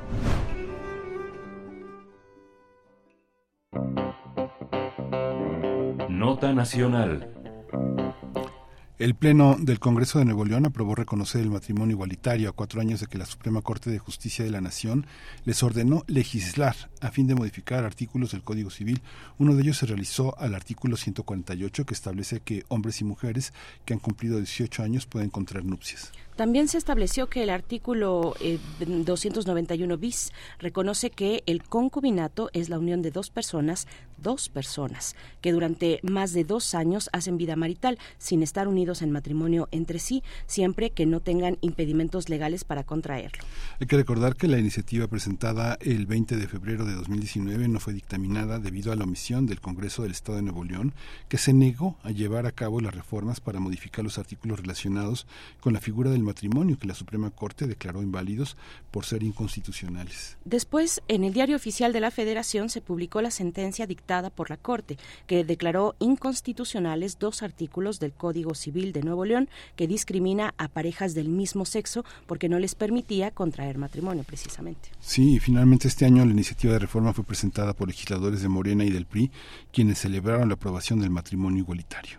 Bueno, pues vamos a conversar sobre esta aprobación en Nuevo León y nos acompaña con este propósito a través de la línea esta mañana Cindy García, periodista en ese estado de la República. Gracias, Cindy García. Bienvenida una, una vez más. Qué gusto, ya tenía un tiempo de no saludarnos eh, en este espacio. ¿Cómo te encuentras? Eh, muchas gracias, muy bien. Aquí pues con novedades eh, pues después de esta aprobación en el Congreso que ya tenía una deuda de años atrás, incluso a, pues desde 2019, que la Suprema ya Corte había mandatado legislar, pero que no se había hecho, y de otros años atrás, hablando en 2016, que se logró el primer matrimonio igualitario en Nuevo León, pero con amparos. Entonces ya era desde muchos eh, años atrás que la comunidad LGBTQ había solicitado este pues contraer buscar eh, contraer matrimonio igualitario bajo la legislación y que se les había negado y que pues hasta ahora se hace esta aprobación. Sí, qué interesante además con todas las con, toda la complejidad que lleva en, en, lo civil arreglar los trámites que tienen un orden bastante complejos para poder cumplir con todos los requisitos, los costos, todo este tipo de elementos. ¿Cómo, cómo ha sido cómo, cómo ha sido ya la, eh, la, la celebración de esta de esta decisión histórica? ¿Cómo ha sido recibido por la comunidad organizada, politizada de Nuevo León? Pues mira, eh, obviamente lo reciben con mucho gusto porque es algo que ya desde hace muchos años eh, ellos y ellas estaban esperando. Era algo que, pues finalmente, te digo, desde 2016 eh, se buscó o se logró contraer el primer matrimonio igualitario en Nuevo León bajo varios amparos que realizó el colectivo Litiga, un proyecto de la agrupación Género Ético y Sexual aquí en Nuevo León de un activista que ha pugnado desde años atrás con estas iniciativas. Y pues obviamente lo recibieron eh, con gusto, sabiendo que era una deuda que el Congreso de Nuevo León ya tenía desde muchos años atrás. Sin embargo, también esta, esta aprobación sale, como quien dice, al límite, ¿no? Con 23 votos a favor y 10 en contra, en donde eh, vemos a partidos eh, que históricamente habían negado permitir eh, la, eh, que se avalara esta reforma, pero que estaban obligados a cumplir. sin embargo, lograron, pues el Partido Acción Nacional colaboró con cinco votos de algo que ya era necesario. también, pues en este caso, queda, queda descubierto también que hay legisladores de Movimiento Ciudadano y también de del mismo PAN que se mostraron en contra de esta solicitud que la Corte había dictaminado como eh, pues discriminatorio. Eh, también por ahí pues la comunidad eh, de Movimiento por la Igualdad, integrantes de la comunidad LGBTQ+, eh, lograron eh, visualizar que algunos legisladores estaban como todavía pues entre nerviosos, entre presionados por la población porque eh, en, en algún momento, en algún punto, quienes ya se habían eh, buscado o habían dicho, sabes qué, yo sí les voy a apoyar con el voto eh, como legislador, eh, después empezaron a tener varias presiones eh, de la del, de quienes están en contra de ello y les empezaron a decir como eh, pues eh, discursos que pues y estaban por años. Y entonces dijeron pues realmente la comunidad dijo eso es lo que vivimos a diario no entonces obviamente esto fue eh, entre una celebración entre una aceptación de que al final ya se aprobó el matrimonio igualitario. Y eh, pues también fue un festejo con eh, que culminó también en cierta parte con la marcha de la diversidad de este pasado 16 de junio que se llevó aquí en Nuevo León y eh, que también hubo pues aprovecharon esto para hacer bodas colectivas aun y cuando desde 2019 ya se estaban realizando bajo el amparo de la Corte aquí en Nuevo León. Entonces hubo una marcha de más de 35 mil personas, a pesar del calor intenso que hay en esta ciudad, salieron eh, pues integrantes de la comunidad LGBTQ más para celebrar, para eh, pues mostrar esta eh, diversidad entre en, en, la en la comunidad, ¿no? Sí, Cindy, eh, ¿cómo responde el resto de la sociedad eh, neoleonesa, eh, sobre todo eh, fuera, fuera de Monterrey? ¿Qué pasa en otros municipios? ¿Cuál es la aceptación a la diversidad, a este tipo, pues, de eh, ya ahora de derechos, pero que, pues, vienen a irrumpir una idea tradicional de familia, ¿no? Eh, bueno, y solamente hacer el paréntesis, entonces estamos hablando de que de los 10 votos en contra, de esta aprobación eh, uh -huh. fueron 10 votos emitidos por el Partido Acción Nacional y por el Partido Movimiento Ciudadano, entiendo, y de los 23 a favor, bueno, vamos a encontrar a Morena, al PRI, al PRD, al PT, pero nos decías que también entre los que estuvieron a favor, un par, eh, si no escuché mal, eh, provienen del PAN. Eh, ¿Es cierto? Así es, por primera vez y eh, sorpresivamente de alguna forma porque eh, se los comento habían estado por años en contra incluso eh, en algún momento cuando eh, estaba cubriendo la legislatura con el presidente del Congreso Arturo Salinas que ahora es presidente del Tribunal Superior de Nuevo León él en su momento desconocía las iniciativas que había de matrimonio igualitario de años atrás y cuando se le cuestionaba sobre si iban a legislar o no, él aseguraba que no había iniciativas, etcétera, no, pero era el líder de Acción Nacional.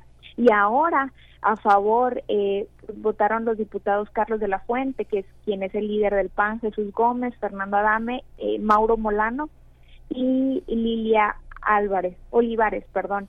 Y también eh, en contra hubo también eh, legisladores de Acción Nacional que eh, en este caso fue eh, Mauro Guerra, que también es presidente del mismo Congreso, y pues que por años atrás también eh, se ha manifestado en contra de estas eh, iniciativas que buscan eh, de alguna forma dar ese derecho que tienen todas las personas.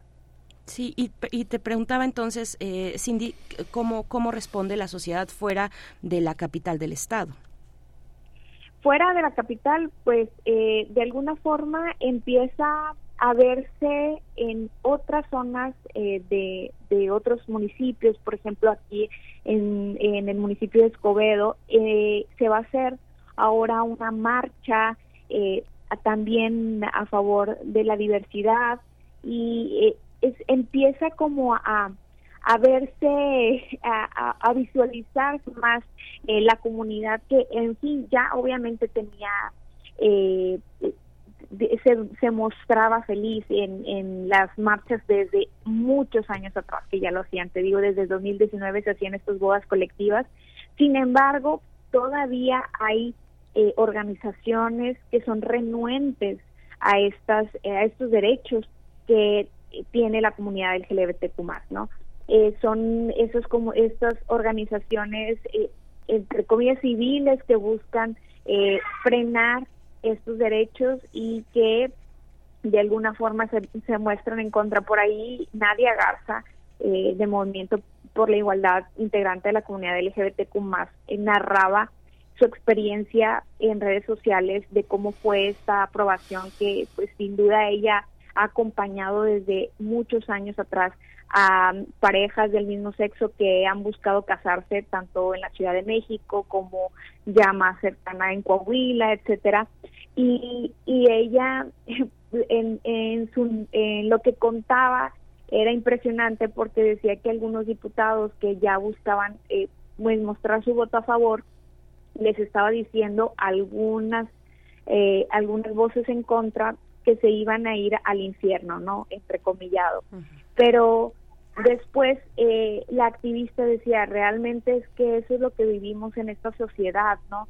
Eh, como integrantes de la comunidad LGBTQ más, discriminación, eh, eh, pues ataques, y es por eso que buscamos visibilizarlo con, eh, con modificaciones a un código civil y que aceptó que también eh, pues se necesitaban hacer otras modificaciones, por ejemplo, en el artículo 294, que es el parentesco por afinidad, en donde eh, el, eh, el artículo menciona que los parientes por afinidad son los eh, son la esposa del varón y deja fuera a las parejas del mismo sexo y los derechos y obligaciones que conlleva sucesiones, herencias, temas identitarios, ¿no? Entonces todavía quedan pendientes algunos temas, incluso en la aprobación de estas reformas al Código Civil, eh, también queda de parte del gobernador Samuel García que llegue y se publique para que se pueda eh, pues hacer visible y que ya pueda efectuarse, en el sentido que eh, el gobernador eh,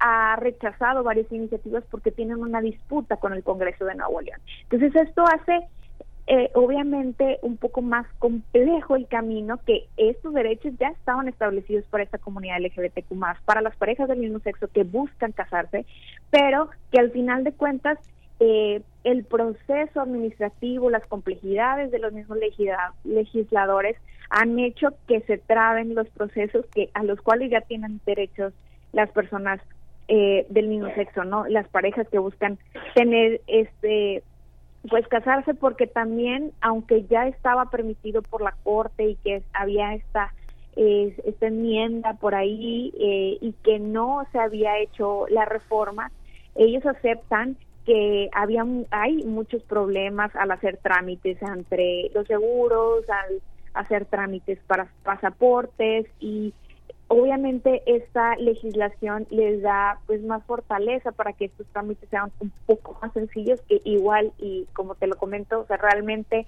faltan legislaciones a favor de la comunidad LGBTQ pero bueno, este es un paso más que ya tenía que hacer y que debía el Congreso.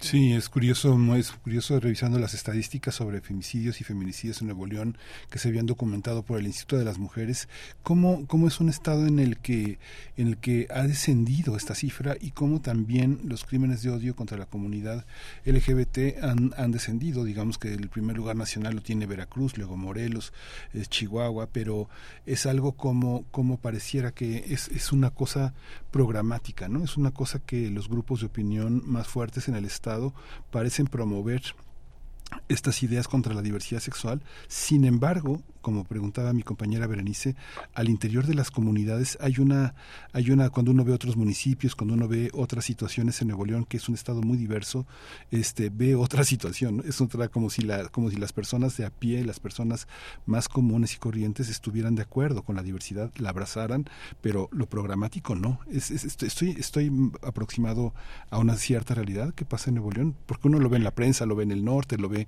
eh, ve, ve cómo los periódicos de la tarde son tan homófobos, tan, tan, este, tan machistas, pero al mismo tiempo la gente tiene otra cosa, ¿no? Es otra cosa, los neoleonenses tienen otra, otra, otro tipo de vida, los que no están en los medios, ¿no? Así es, eh, realmente eh, esta se ve eh, cuando lo cuando lo palpas en organizaciones civiles que están en pro de los derechos de la comunidad LGBTQ+. Eh, los medios que eh, también transmiten ciertos discursos de odio, también en la legislatura pasada teníamos un, un legislador que abiertamente discriminaba y, y, promovía el discurso de odio, de odio desde la tribuna del Congreso de Nuevo León. Eh, hay eh, también influencers que apoyan al gobierno de Nuevo León y que también están en corta en contra abiertamente de la comunidad LGBTQ no entonces pues obviamente esto eh, hace que la comunidad LGBTQ haga esta resistencia eh, eh, pueda interponer y eh, busque a través de amparos, a través de, de pues manifestaciones, buscar sus derechos. Sin embargo, existe esta, es, digo, al final de cuentas, ha sido de los últimos estados que ha aprobado esta legislación, a pesar de que la Corte ya lo había mandatado, ¿no? Esto hace ver, eh, transmite lo que la, lo que la sociedad de Nuevo León, muchas personas están en contra de ello, ¿no? Lo que te comentaba de, de, la presión que tenía la legisladora, eh, pues, pues de al final verbal, pero que de alguna forma también representa eh, pues la voz de muchas de las personas que viven en este estado, ¿no? Sin embargo, existe esa resistencia, afortunadamente, de la, de la comunidad LGBTQ+, de buscar a través de medios legales, buscar a través de marchas, de posicionamientos, de levantar su voz y lo han logrado. Ellos han logrado, a pesar de la autoridad de los legisladores, de eh, pues las trabas que han tenido a veces en, los registros civiles, porque eh, de alguna forma en el 2019, cuando ya la Corte permite que, eh, más bien ya mandata y el Congreso de Nuevo León incumple con esta solicitud que hace la Corte de legislar a favor de matrimonio igualitario, la comunidad LGBTQ fue y se plantó en una oficialía del Registro Civil de San Nicolás para hacer valer su derecho y aunque se tardaron horas para eh, pues llevar a cabo este matrimonio, lo lograron, ¿no? Entonces, creo que de alguna forma, aunque está esta visión de Nuevo León, eh, de mucha parte de la sociedad que, que busca como no eh, eh, evitarlo. Al final la comunidad LGBTQ más ha resistido y ha logrado a través de estos procesos y de sus mismos eh, de sus mismas luchas lograr estas ganar terreno, ¿no? Sí, Cindy, pues ya para, para el cierre te pediría recapitular en el sentido de qué es lo que viene por delante, qué es lo que todavía falta en términos de, eh, de derechos, de consolidar los derechos de la comunidad de la diversidad sexogenérica en, en Nuevo León, que es uno de los estados, además hay que decirlo, uno de los estados pues que están en los primeros sitios, en los primeros cinco lugares con mayor población LGBT y eh, de, si contamos, digamos, la población de 15 años o más de edad. Eh, en, México vamos a encontrar 5 millones de personas que pertenecen, mayores de 15 años, que pertenecen a esa comunidad y de ellos el 6.2% se encuentra en Nuevo León, es decir, alrededor de 286 mil 490 personas. Es el de los primeros sitios en el país. ¿Qué es lo que sigue para recapitular un poco de lo que ya también nos comentabas respecto a cuestiones de poder heredar, de poder tener un crédito conjunto, de adquirir eh, eh, el crédito para una casa, un crédito hipotecario, adquirir ciertos compromisos legales eh, para el bienestar familiar? ¿Qué es lo que viene? ¿Qué es lo que dice la comunidad por allá? Así es, pues eh, los integrantes de la comunidad LGBTQ+, de organizaciones civiles como eh, Movimiento por la Igualdad de Nuevo León, etcétera, pues eh, obviamente celebran estas estas modificaciones, pero aceptan que todavía falta eh, en este principio, en, después de hacer las modificaciones al artículo 140, 147, 148 y 291, primeramente que el gobernador ratifique esto y lo publique eh, en el periódico oficial de, de, Nuevo León, ¿no? Porque esto necesita ratificarse para que eh, ya pueda empezar a surtir efecto. Y es algo complejo porque dice, dijera uno, bueno, pues nada más que lo publique ya. Pero eh, hay una, una disputa entre el gobernador de Nuevo León y el Congreso que ha hecho que muchos de las iniciativas y de las modificaciones que ya se han hecho no se han publicado. Entonces, la comunidad LGBTQ ha solicitado abiertamente al gobernador Samuel García de que haga esta publicación lejos de las disputas eh, políticas que ellos tengan y que la confirme. Eso es un primer paso que al final eh, es necesario. Otra de las cosas es que, por ejemplo, pues faltan muchas reformas para dar eh, que, que sigan obteniendo estos derechos que al final ya los tienen, pero que eh, pues es esta esa reforma, por ejemplo, que mencionaba del artículo 294 de parentesco por afinidad, eh, que que aquí pues se busca que eh, que sean eh, los bueno más bien la, la, actual el actual código civil dice que los parientes por afinidad eh, son los parientes de la esposa del varón y deja fuera a las parejas del mismo sexo. Entonces, es necesario que se haga esta modificación para que haya derechos y obligaciones sobre las sucesiones, sobre las herencias, sobre temas alimentarios, eh, qué decir de otros derechos sobre eh, las adopciones, etcétera, ¿no? Para que estén ratificados en la ley y para que eh, puedan abrir más espacio para la comunidad LGBTQ. Estas y otras modificaciones son necesarias para para lo que ya solicita eh, la comunidad y pues que desde hace muchos años han eh, lo han hecho, ¿no?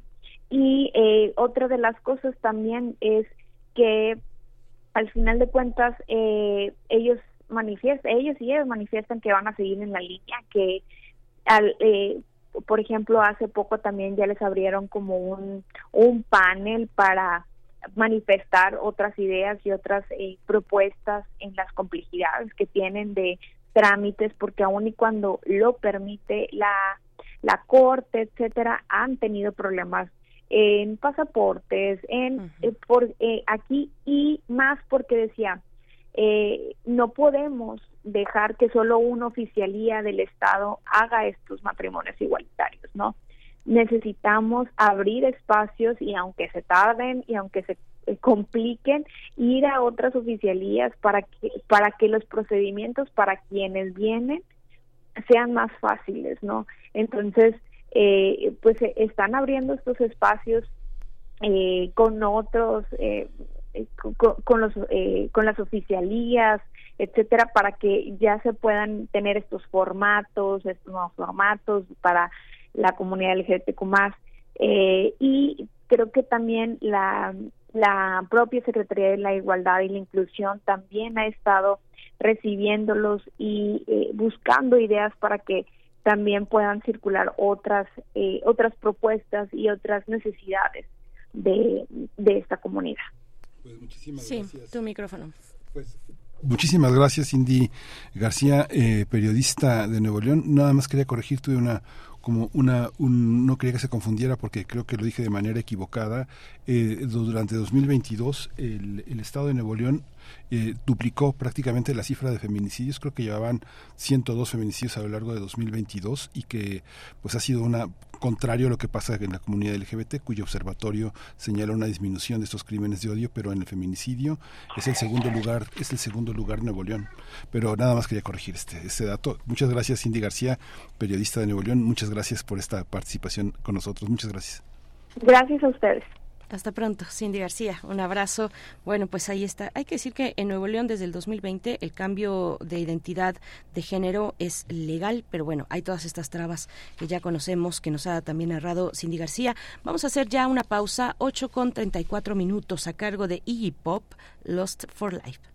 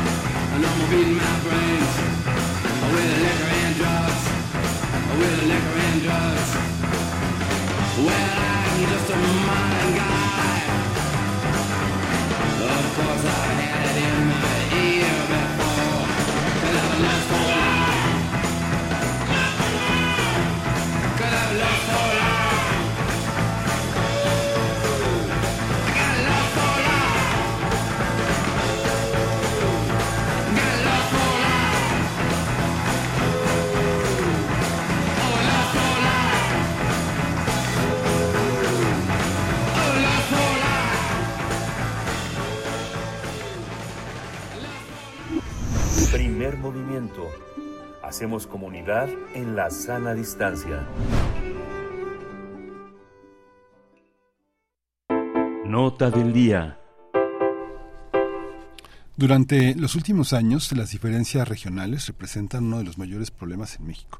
Esto se debe porque, eh, en parte porque la industria manufacturera de exportación se concentró principalmente en la franja que corre de Querétaro a Guanajuato hacia la frontera con Estados Unidos. Sin embargo, el sur-sureste del país se mantuvo ajeno a este proceso de industrialización. Por tanto, solo algunas entidades lograron beneficiarse, aunque en los últimos años parece que esta situación está cambiando gracias a otros fenómenos. Algunos de ellos son la inversión pública en proyectos como la refinería de Dos Bocas o el Tren Maya, así como el llamado nearshoring, que implica la relocalización mundial de empresas e inversiones. De acuerdo con el informe del INEGI que retoma cifras del mes de febrero, las entidades que presentaron los ascensos más significativos en su producción industrial en términos reales fueron Baja California Sur, Quintana Roo, Tabasco, Oaxaca, Nayarit, San Luis Potosí y Chiapas. El impacto de las obras de infraestructura que impulsa el gobierno influye en el rápido crecimiento industrial en estados del sur, quedando fuera Veracruz. Por otro lado, las entidades más desarrolladas en las últimas décadas han tenido resultados muy dispares. Pues vamos a conversar sobre estas diferencias regionales de los últimos años y cómo eh, eh, pues eh, este fenómeno, el, un fenómenos como la pandemia, la inversión del gobierno federal y el llamado nearshoring han modificado el mapa de la brecha regional en el país. Nos acompaña a través de la línea el profesor Saúl Escobar Toledo, es profesor de estudios históricos del INA y presidente de la Junta de Gobierno del Instituto de Estudios Obreros Rafael Galván AC. Gracias, profesor Saúl Escobar, una vez más por estar con nosotros. Bienvenido y muy buenos días. Buenos días y muchas gracias por la invitación. Un saludo al auditorio.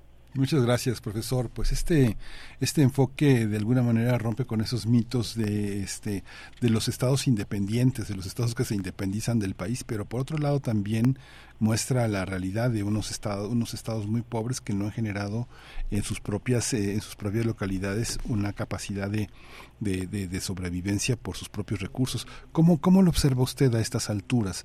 ¿Proyectos de inversión o autogestión o cómo, cómo, cómo salir adelante en un país tan diverso?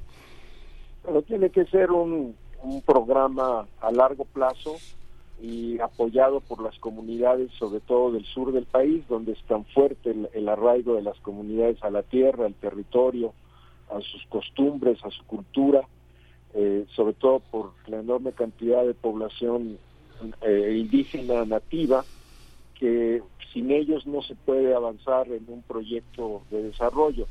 Entonces tiene que ser apoyado por la sociedad, pero al mismo tiempo tiene que tener un proyecto de inversión a largo plazo que contemple no solo abrir el camino a la inversión privada, sino también realizar obras de infraestructura muy importantes que tienen que ver con puertos, carreteras, eh, internet, agua, etcétera, y sobre todo eh, bienestar social para esa población que va o está viendo ya en algunos casos pues esta llegada de inversiones eh, eh, por parte del Estado, eh, pero que no tiene una correlación en materia de educación y salud, por ejemplo. Entonces necesitamos que vaya acompañada esa inversión pública en infraestructura como la refinería Dos Bocas, como el transísmico, como el Tren Maya, con una inversión mucho mayor de la que hasta ahora se ha dado y eh, al parejo de la inversión pública en estas obras, pues en salud y educación y también en eh, apoyo a los agricultores, en apoyo al campo eh, y en ordenamiento territorial, de tal manera que estas nuevas inversiones, por ejemplo, en el transísmico que se supone que se están haciendo para que venga una oleada de inversiones extranjeras, privadas y nacionales, pues no se convierta en una inversión depredadora del medio ambiente o en una inversión que afecte el desarrollo y el arraigo de las comunidades. Entonces, la conducción del Estado a través de la inversión, la regulación y a través de eh, una serie de mecanismos de ordenación, pues será muy importante. Y lo mismo en el norte, donde más que la inversión pública, lo que está empujando al norte es eh, eh, este llamado nearshoring o la nueva inversión extranjera que se está relocalizando a nivel mundial, pues también necesitamos una participación del Estado para que igualmente estas nuevas inversiones extranjeras pues no afecten el medio ambiente, afecten el ordenamiento urbano y afecten la salud y, la convivencia y la buena marcha de las sociedades. Y hemos tenido ejemplos de cuando vienen inversiones eh, extranjeras o nacionales de manera muy importante, pues se pueden crear cuadros urbanos o escenarios urbanos muy depredadores, como en el caso, por ejemplo, de Ciudad Juárez o Tijuana, pero en el caso de Ciudad Juárez se volvió muy famoso por el asunto, desgraciadamente, de los feminicidios, que están ligados de una manera u otra, no directamente, pero sí indirectamente, a un crecimiento muy desordenado de la ciudad, hacía que las trabajadoras pues vivieran en una situación eh, muy difícil, muy lejos de sus centros de trabajo, y esto facilitaba pues desgraciadamente estos estos eh, feminicidios que hemos vivido durante o hemos observado durante muchos años. Y en otras ciudades también hemos visto un crecimiento desmedido desordenado eh, llega como Cancún mismo un centro turístico muy importante pero creció también muy desordenadamente y ha afectado en cierta medida pues eh, el medio ambiente eh, también por, claro, por los intereses de los hoteles y de los eh, eh, que explotan el turismo, de utilizar todos los medios a su alcance para seguir creciendo. Pero ahí es donde la tarea reguladora del Estado es muy importante para que haya crecimiento, haya nuevas inversiones, pero no sea de manera desordenada y no afecten el bienestar de la población, sino al contrario se conviertan en parte de un bienestar generalizado de la población. Sí, profesor. Bueno, es que qué fenómeno tan tan complejo, sumamente complejo y además añejo, pero ahora con nuevos elementos, nuevos elementos, algunos que se han acentuado, eh, la cuestión migratoria, por ejemplo, y otros que son pues recientes, nuevos, que vienen incluso eh, a partir de la pandemia, la cuestión del nearshoring. A mí me gustaría, profesor, eh, que, que nos compartieras pues eh, cuáles son cuáles son esos aspectos que están reconfigurando eh, esta cuestión regional o la brecha regional dentro de nuestro país cómo está esta balanza eh, quiénes estarían se estarían beneficiando de qué procesos has mencionado profesor el tren Maya podemos pensar también en el plan Sonora o cuáles han sido las repercusiones de corredores industriales por ejemplo qué tanto la la población que se encuentra cerca de un desarrollo industrial de un em, de un corredor industrial, de un de, de, de, una de una empresa de extracción de recursos, una empresa minera, un desarrollo minero, qué tanto realmente se benefician, eh, qué tanto les llega el, el bienestar a esas a esas comunidades. ¿Cómo, ¿Cómo lo ves? ¿Cómo lo ves en términos amplios? Digamos, puse esos ejemplos, pero ¿Cómo, está, ¿Cómo se está reconfigurando este fenómeno de la regionalización en México? Bueno, es un fenómeno relativamente muy reciente. Eh, recordemos que como usted, o como acabas de decir, Berenice, la, la, la pandemia detuvo muchas actividades económicas durante uno o dos años, quizás en algunos casos más. Y recordemos también que algunas ciudades fueron particularmente afectadas algunos estados fueron muy muy afectados, por ejemplo en el caso de los de los que viven del turismo y ahí recordamos otra vez a Cancún y a Quintana Roo, aunque no todo Quintana Roo es turismo, pero sí Cancún es digamos un centro muy importante. Entonces el turismo se derrumbó y pues eh, esto afectó severamente las actividades eh, económicas generales. Entonces, eh, en muchos estados la pandemia sí resultó en un golpe traumático, en un trauma muy fuerte para, para la población, para la actividad económica. En otros lugares no fue tanto, es el caso de Tabasco, por ejemplo, que este trauma o este golpe de la, de la pandemia no pegó tan fuerte porque estaba en marcha o estuvo en marcha y, todavía está la construcción de la refinería Dos Bocas. Entonces esto ayudó a que en el caso de Tabasco el golpe de la pandemia no fuera tan severo e incluso se puede pensar que creció rápidamente en estos últimos años. Sin embargo, el caso de Tabasco es interesante también porque aunque pudo remontar rápidamente la pandemia, el efecto de la pandemia y la reclusión, pues sus efectos sociales no se han visto muy claramente. Eh, no hay una mejoría sustantiva de eh, el entorno laboral, por ejemplo, la desocupación abierta todavía sigue siendo relativamente alta comparada con la nacional y también hemos visto que la informalidad laboral, aunque no es tan alta como en otros estados vecinos, pues sigue sigue estando más o menos en los mismos términos. Y eh, también hay que decir que eh, esta situación de, de la refinería Dos Bocas, pues eh, todavía no se ve acompañada por otras medidas eh, so- de mitigación social, como en el caso de eh, mencionaba de educación y salud más eficaz y más extendida a la población. Entonces, eh, tenemos que entender que mejores y mayores inversiones públicas y privadas son necesarias, ayudan, pero tienen que ser eh, acompañadas un programa rector y conductor del Estado para que se re- repercutan en un bienestar social más generalizado y no dejar solas estas inversiones pensando que automáticamente van a provocar este bienestar. Y el caso de Tabasco creo que es interesante en ese sentido. Lo mismo seguramente está sucediendo en Oaxaca, aunque en Oaxaca el- la construcción del corredor transísmico es la primera piedra, vamos a decirlo así, la primera parte de un programa de inversiones que se supone que van a llegar gracias a este a estas obras del, del transísmico. Entonces, como abrir paso a la inversión extranjera, se supone que la inversión extranjera va a llegar posteriormente en los próximos meses, años, una vez que terminen las obras estatales, fundamentalmente del gobierno federal, en esa región.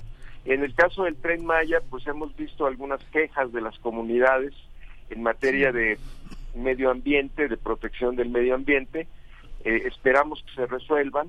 Esto también nos debe decir que eh, la inversión pública tiene que estar acompañada de un gran consenso social, pero independientemente de estas quejas que desde luego hay que tomar en cuenta, pues también una vez que esté funcionando el tren Maya, pues tenemos que pensar que esta, este tren no va a producir por sí mismo mayor educación y mejor niveles de salud, sino que tiene que el Estado acelerar esta inversión para que pues, el tren Maya no se convierta solo en un tren turístico y que la gente viva de ese eh, de ese derrama del turismo, sino que vea que sus niveles de educación y salud y de, de protección del medio ambiente mejoran y que por lo tanto la inversión valió la pena no solamente porque hay más actividad económica, sino porque se elevan en general los niveles eh, eh, sociales, los índices sociales de bienestar de la población.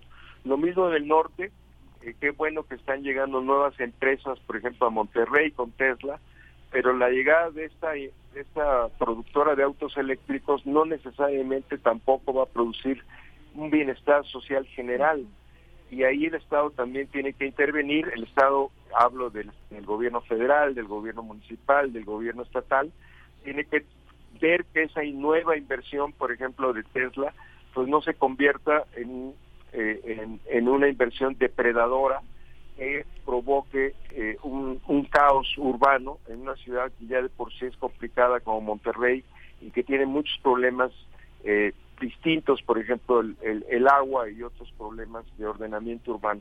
Entonces, la, la, la idea es que hay que cerrar las brechas regionales con nuevas inversiones, pero cuidar que estas inversiones se desarrollen eh, al parejo de un mayor bienestar social y este bienestar social tendrá que ser preocupación fundamental del Estado en sus tres niveles de gobierno y en general con una mayor participación de la sociedad y conocimiento y transparencia de los proyectos que se están llevando a cabo. Y desde luego también tenemos que preocuparnos por las zonas que no han visto un, desarrollo en los últimos años, estados que eh, tuvieron el golpe de la pandemia, pero no vemos ahí ni inversión pública ni inversión privada que esté sacando o acelerando el crecimiento o el desarrollo en esos estados. Entonces tenemos un panorama complejo, hay algunas eh, luces que pueden ayudar a mejorar la situación, pero desde luego eh, la, la conducción del Estado es muy importante con la participación de la sociedad. Y eh, estas ciudades, eh, profesor, que son eh, resultado de la, del boom petrolero, que se convirtieron en grandes lugares de tráfico de violencia, de armas, de droga y de prostitución, como muchas de las ciudades campechanas, poblanas y, y veracruzanas, que estos, estas formas de, desarrollo eh, de, los trabajadores de Pemex generaron una falsa riqueza, un falso progreso y, y sumieron en la tragedia y el, y el, y el, atraso a muchas ciudades, Poza Rica, por ejemplo. ¿no? Sí, cada caso tiene que verse eh, en su problemática regional y local. Eh, en, efecto, en algunos momentos el auge de la actividad económica ha producido un desarrollo de problemáticas sociales muy complejas, de tal manera que eh, en cada caso hay que ver cuál es el problema que está afectando a esa comunidad para tratar de resolverlo. Pero digamos que en general, eh, eh, yo diría, es muy importante entender que la inversión pública o privada no se convierte automáticamente en bienestar social, sino que ese bienestar social va a venir a través de la participación de las comunidades, de la población, con la conducción, el apoyo del Estado en sus tres niveles de desarrollo, para que esa nueva inversión, ese crecimiento, pues no se traduzca en nuevos problemas, sino se traduzca en una mayor, digamos, extensión del bienestar social en sus diferentes niveles. Este es el, el mensaje principal y quiero aprovechar también para decir que a, raíz de este ensayo que publiqué, de este pequeño artículo, pues eh, eh, me pude dar cuenta que hay un eh, portal en internet que es de consulta producido por el programa universitario Estudios del Desarrollo, en donde se están viendo, se están analizando, se están actualizando constantemente las cifras y las estadísticas regionales. Entonces es muy importante consultar este portal del Programa Universitario de Estudio del Desarrollo que ayuda a tener una visión más precisa de, cómo se comportan los estados y las regiones del país y qué bueno que, que la universidad está proporcionando este programa. Pues muchas gracias, eh, profesor Saúl Escobar Toledo. Eh, podemos eh, pues detenernos en, en, la lectura también de, de, de, este tema, pues que está publicado en suracapulco.mx o igualmente en el sitio, en el blog eh, saulescobar.blogspot.com. Ahí lo vamos a encontrar. La brecha regional en México aumenta o disminuye. Pues ya vemos estos nuevos elementos en juego que nos estás compartiendo, profesor. Muchas gracias y, y hasta la próxima. Muchas gracias. Hasta luego. Gracias, hasta luego. Y ojalá podamos retomar en algún momento el elemento de la violencia, de la violencia en la reconfiguración regional eh, de actividades productivas y de, y de bienestar en nuestro país. Ahí está, por ejemplo, Tamaulipas, que el mismo profesor Saúl Escobar menciona. Eh, hay desarrollo digo, con las implicaciones eh, ecológicas eh, importantes que, que, siempre hay que tener en primer lugar, pero digamos, hay, hay un desarrollo en estados de la franja fronteriza, con excepción de Tamaulipas. Y ahí, pues, la, la, la cuestión de la violencia, de la inseguridad, pues es, es un aspecto muy importante que ha golpeado al Estado a otros estados también, pero hablando de la, de la parte norte del país, del corredor fronterizo, pues ha golpeado fuertemente a Tamaulipas. Nosotros estamos ya llegando al cierre de esta hora para despedirnos de Radio Nicolaita en el 104.3 de la frecuencia modulada en Morelia. Muchas gracias por su escucha. El día de mañana jueves estaremos de vuelta con ustedes de 8 a 9 y seguimos aquí en primer movimiento, pero nos vamos a despedir con música, Miguel Nos vamos a despedir con música y esta, y esta música de la curaduría de hoy es de Iggy Pop, Lost. ah, no, no, nos vamos ya. Nos vamos con No es así. No es así, de Malena Villa. Siento tantas cosas que me confundo un montón. Ya no sé si son reales mis recuerdos o quizás son solo sueños que ya tuve y no me acuerdo. Pero no, no es así, no se hablan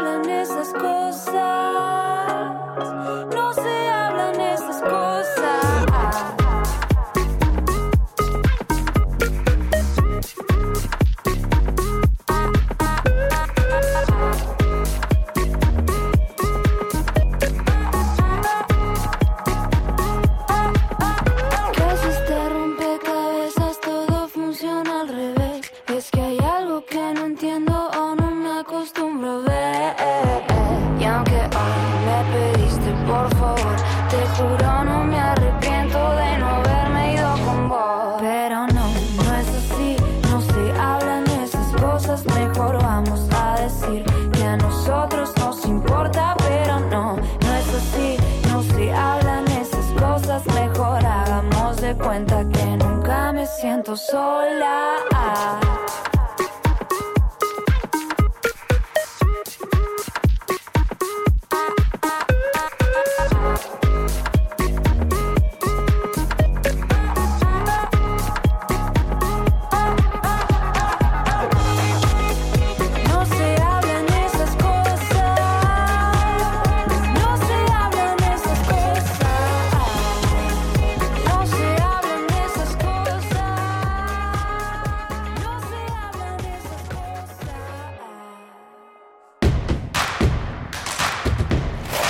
Encuentra la música de primer movimiento día a día en el Spotify de Radio UNAM y agréganos a tus favoritos.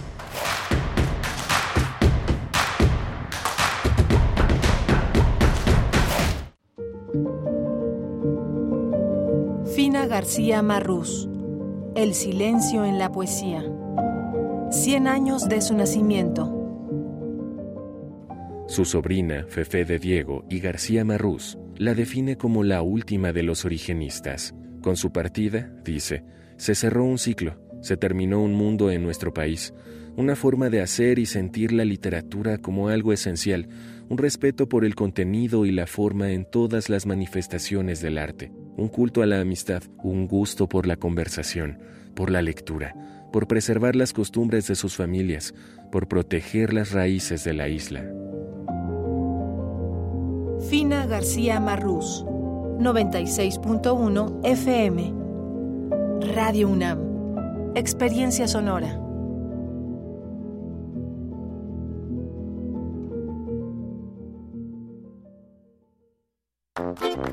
¿Sabes qué tienen en común?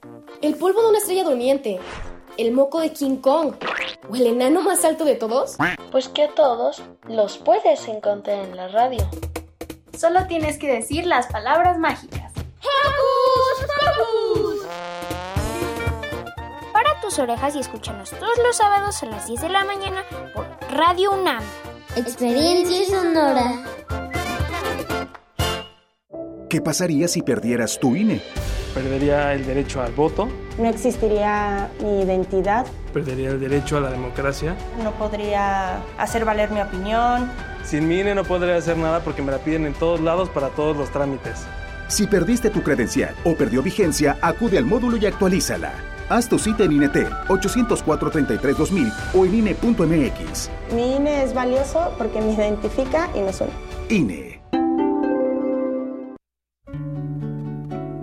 Formar una pareja, madurar y casarse. No está mal. Pero, ¿eso es todo lo que hay? ¿Cuántas formas tenemos para expresar nuestra sexualidad? Radio UNAM te invita a conocer todas las caras del placer y el amor humano en la transmisión especial de la serie Cinco Sentidos. Rutas de la sexualidad más allá de la piel. Una producción de Altavoz Radio. Todos los miércoles a las 10 horas por el 96.1 de FM. Una forma de abrirnos a la diversidad a través de los oídos. Radio UNAM. Experiencia sonora.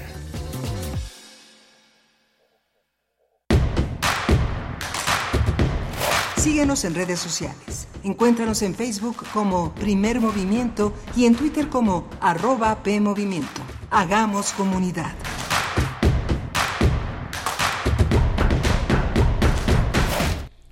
Buenos días, nueve con tres minutos. Ya regresamos después del corte. Están escuchando primer movimiento en vivo a través del 96.1 de la frecuencia modulada. Pues aquí estamos también en 860 de amplitud modulada y en la web para todo el mundo, eh, www.radio.unam.mx y en las plataformas también que reproducen la señal de radio. Nos encontramos eh, pues ya en la tercera hora de transmisión con Rodrigo Aguilar en la producción ejecutiva. Se encuentra Andrés Ramírez esta ocasión en la consola, también Antonio Quijano, nuestro jefe de noticias del otro lado del cristal, Arat eh, Rebollar, eh, nuestro compañero de servicio social, nos acompaña igualmente, pues esta cabina del otro lado, al menos en, producción, cabina llena, y de este lado del cristal, en los micrófonos, Miguel Ángel Quemain, que nos va a compartir poesía esta mañana de, miércoles. ¿Cómo estás, Miguel Ángel? Hola Berenice, buenos días a todos los que nos escuchan. Sí, vamos a tener la poesía necesaria en, en un momento más y bueno, tuvimos, tenemos un, un, menú muy interesante. Hoy vamos a tener la puesta en escena de Medea Land, un, trabajo muy interesante que se estrenó en Noruega. Sara Strindberg es una, una, una dramaturga, una escritora, una, una, directora de teatro muy importante, muy importante en los países, este, en los países eh, nórdicos. Ella ella formó parte de la Academia Sueca y formó parte de las renuncias que un conjunto de un conjunto de mujeres eh, muy importantes hicieron a partir de las acusaciones a Jean-Claude este a Jean-Claude Arnaud que estaba casado con una de las mujeres más prominentes en la academia, Caterina Frostensen, una poeta, una poeta muy, muy sobresaliente que tenía un lugar muy importante en la Academia Sueca del Nobel. Se empezaron a renunciar y bueno, este forma parte de esta relectura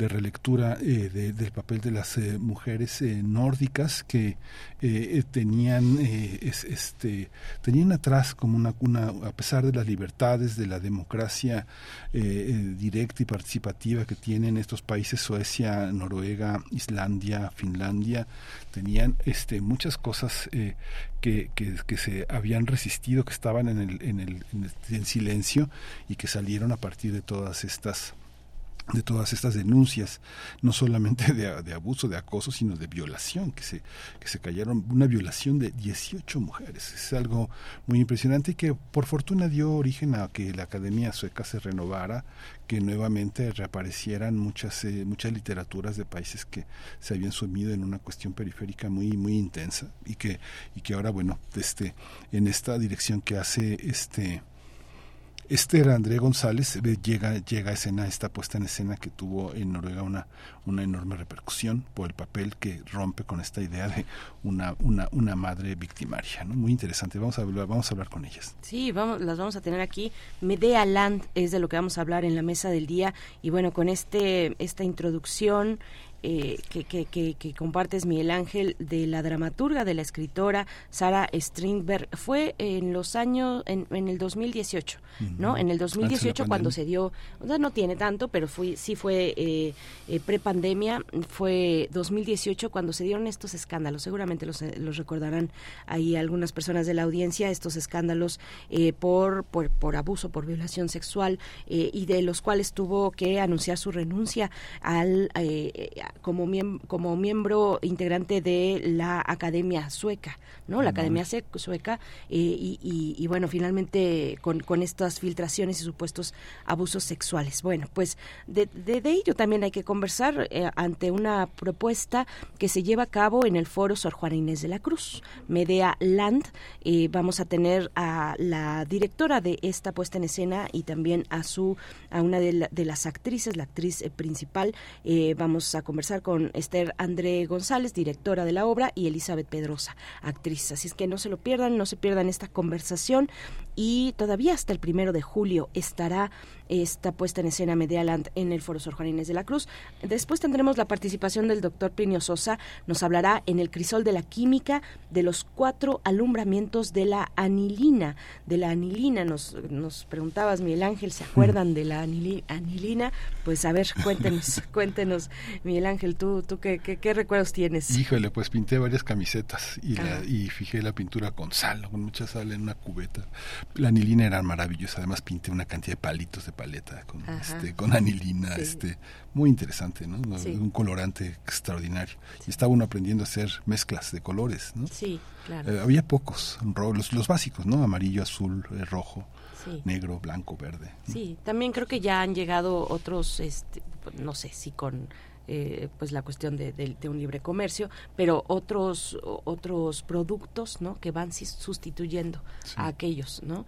Eh, creo que ya creo que estamos en ese en ese lugar, pero a ver cuéntenos ustedes. Saludos saludos eh, a las personas que están en redes sociales. Esther Chivis que nos desea buen día y dice bienvenido el verano. Claro, Esther, gracias por recordarnos. Ya entró el verano, ya entró el verano. De aquí ya está el 20 23 de septiembre, hasta el 23 de septiembre, pues en esta eh, eh, etapa del planetaria eh, que, a nosotros nos da como resultado pues el verano, vamos a vamos a ver cómo cómo corre. Todavía tenemos las altas temperaturas em, pronosticadas para los siguientes días, para lo que resta de la semana, probablemente también hacia el fin de semana también, probablemente con uno, dos grados menos, pero también en el fin de semana se dejarán sentir. Pero sí, ya llegó el verano, pues bueno, feliz verano, feliz verano a, todos ustedes. Julio Hernández también me, nos comenta, nos comenta por acá que hoy se ha despertado sin sueño y al encender la radio se encuentra con The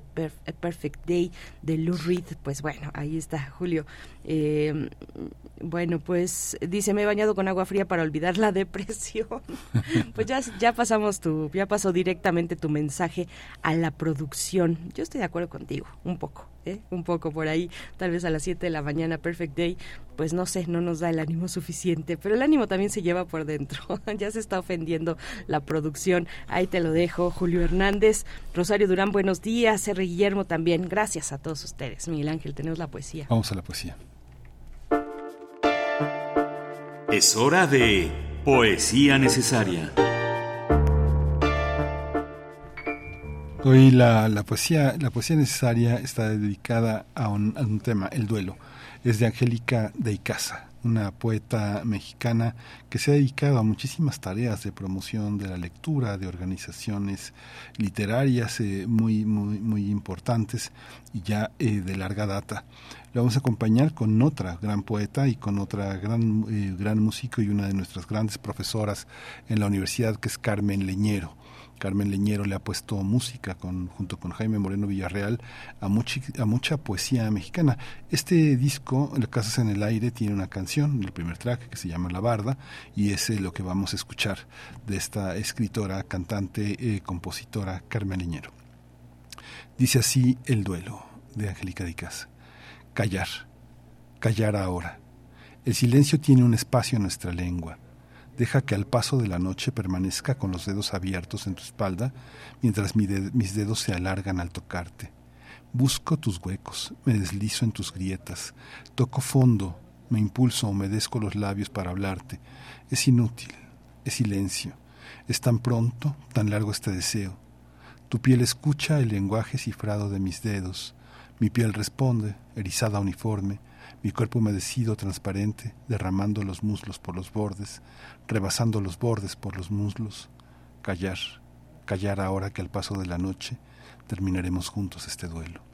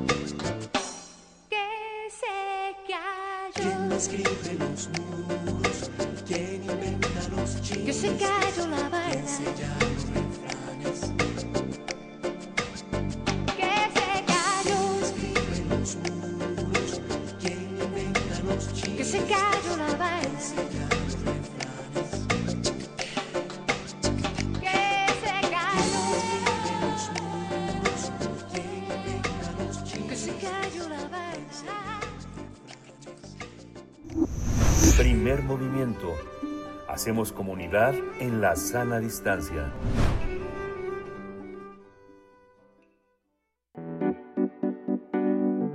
La mesa del día. Del 31 de mayo al 1 de julio, Teatro UNAM presenta la puesta en escena Medeland de Sarah Strindberg, bajo la dirección de Esther André González, y las actuaciones de Paola Watson, Clarisa Maleiros, Juan Carlos Remolina Suárez, Elizabeth Pedrosa, David Calderón, Asira Abate y Tamara Jecano. La obra gira en torno a Medea y ese rincón en su mente llamado Medea Land, donde ha decidido exiliarse tras sacrificar a sus hijos y ser deportada del país de residencia y sin la posibilidad de regresar a su país de origen. Después de repetidos llamados de ayuda en una sociedad patriarcal sorda y ciega al dolor, Medea intenta encontrar las claves del acto insostenible a través de su memoria. El diseño de escenografía y vestuario es de Cristos Costan, eh, Costantelos, Eh, la coreografía es de Mauricio Rico, el diseño de iluminación de Patricia Gutiérrez Arriaga, la música original es de Alfonso André y el diseño sonoro es de Chiara Constantelos André. Medeland se presenta en el foro Juana Inés de la Cruz del Centro Cultural Universitario. Las funciones son miércoles, jueves y viernes a las 19.30 horas, los sábados a las 19 horas y los domingos a las 18 horas. Pues vamos a conversar sobre esta puesta en escena, Medea Land. Nos acompaña su directora, eh, Esther André González. Bienvenida, gracias por estar esta mañana y buenos días, eh, Esther. Buenos días, muchas gracias por invitarme. Gracias. Muchas gracias. Eh, También está Elizabeth Pedrosa, es actriz, eh, forma parte de este, de este elenco, de esta, de esta poderosa obra. Bienvenida, Elizabeth. Buenos días.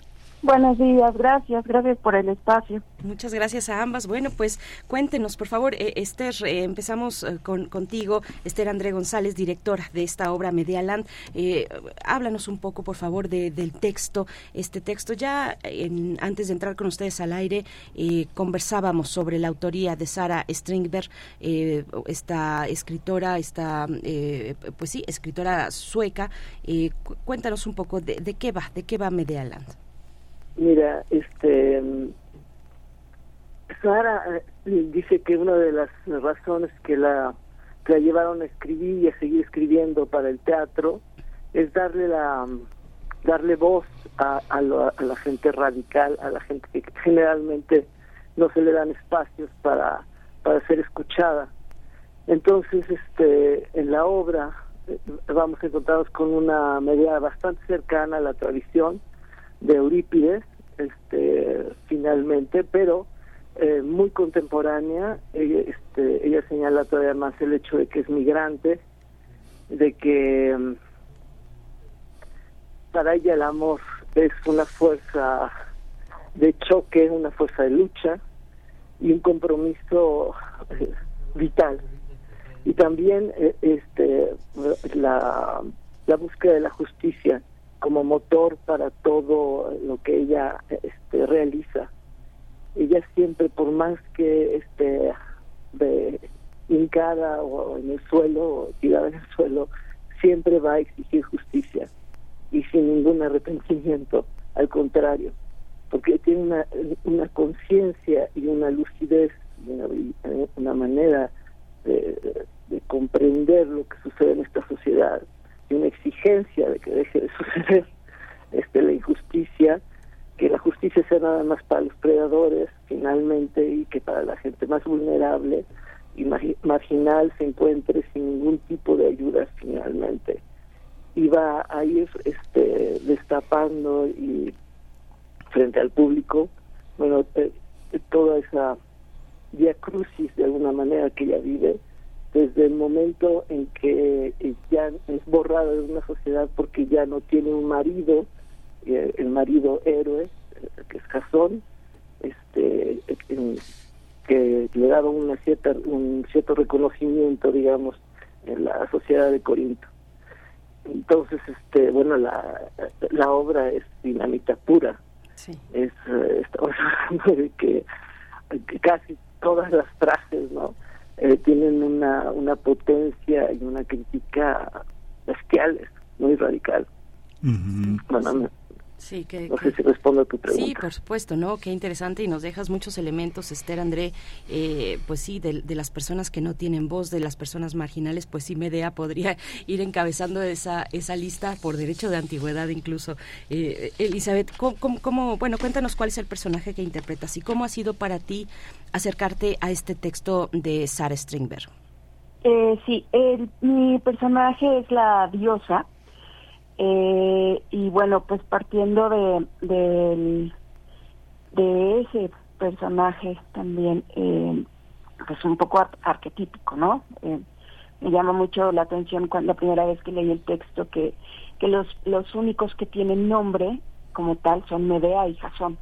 Todos los demás eh, son estas representaciones, ¿no? La diosa, el rey, la princesa, la madre. Entonces, eh, partiendo de ahí lo que eh, lo que juego yo es esta este este ser que es una voz de de, de, de, Medea ¿no? también este ser que está eh, permeado por toda por toda una información por toda una sabiduría popular y que es la que se encarga de de, de, dirigir despejar un poco la, la situación un poco como lo que menciona Esther la de su condición de migrante, su condición de mujer y, y, su condición de y, la condición de hija también, ¿no?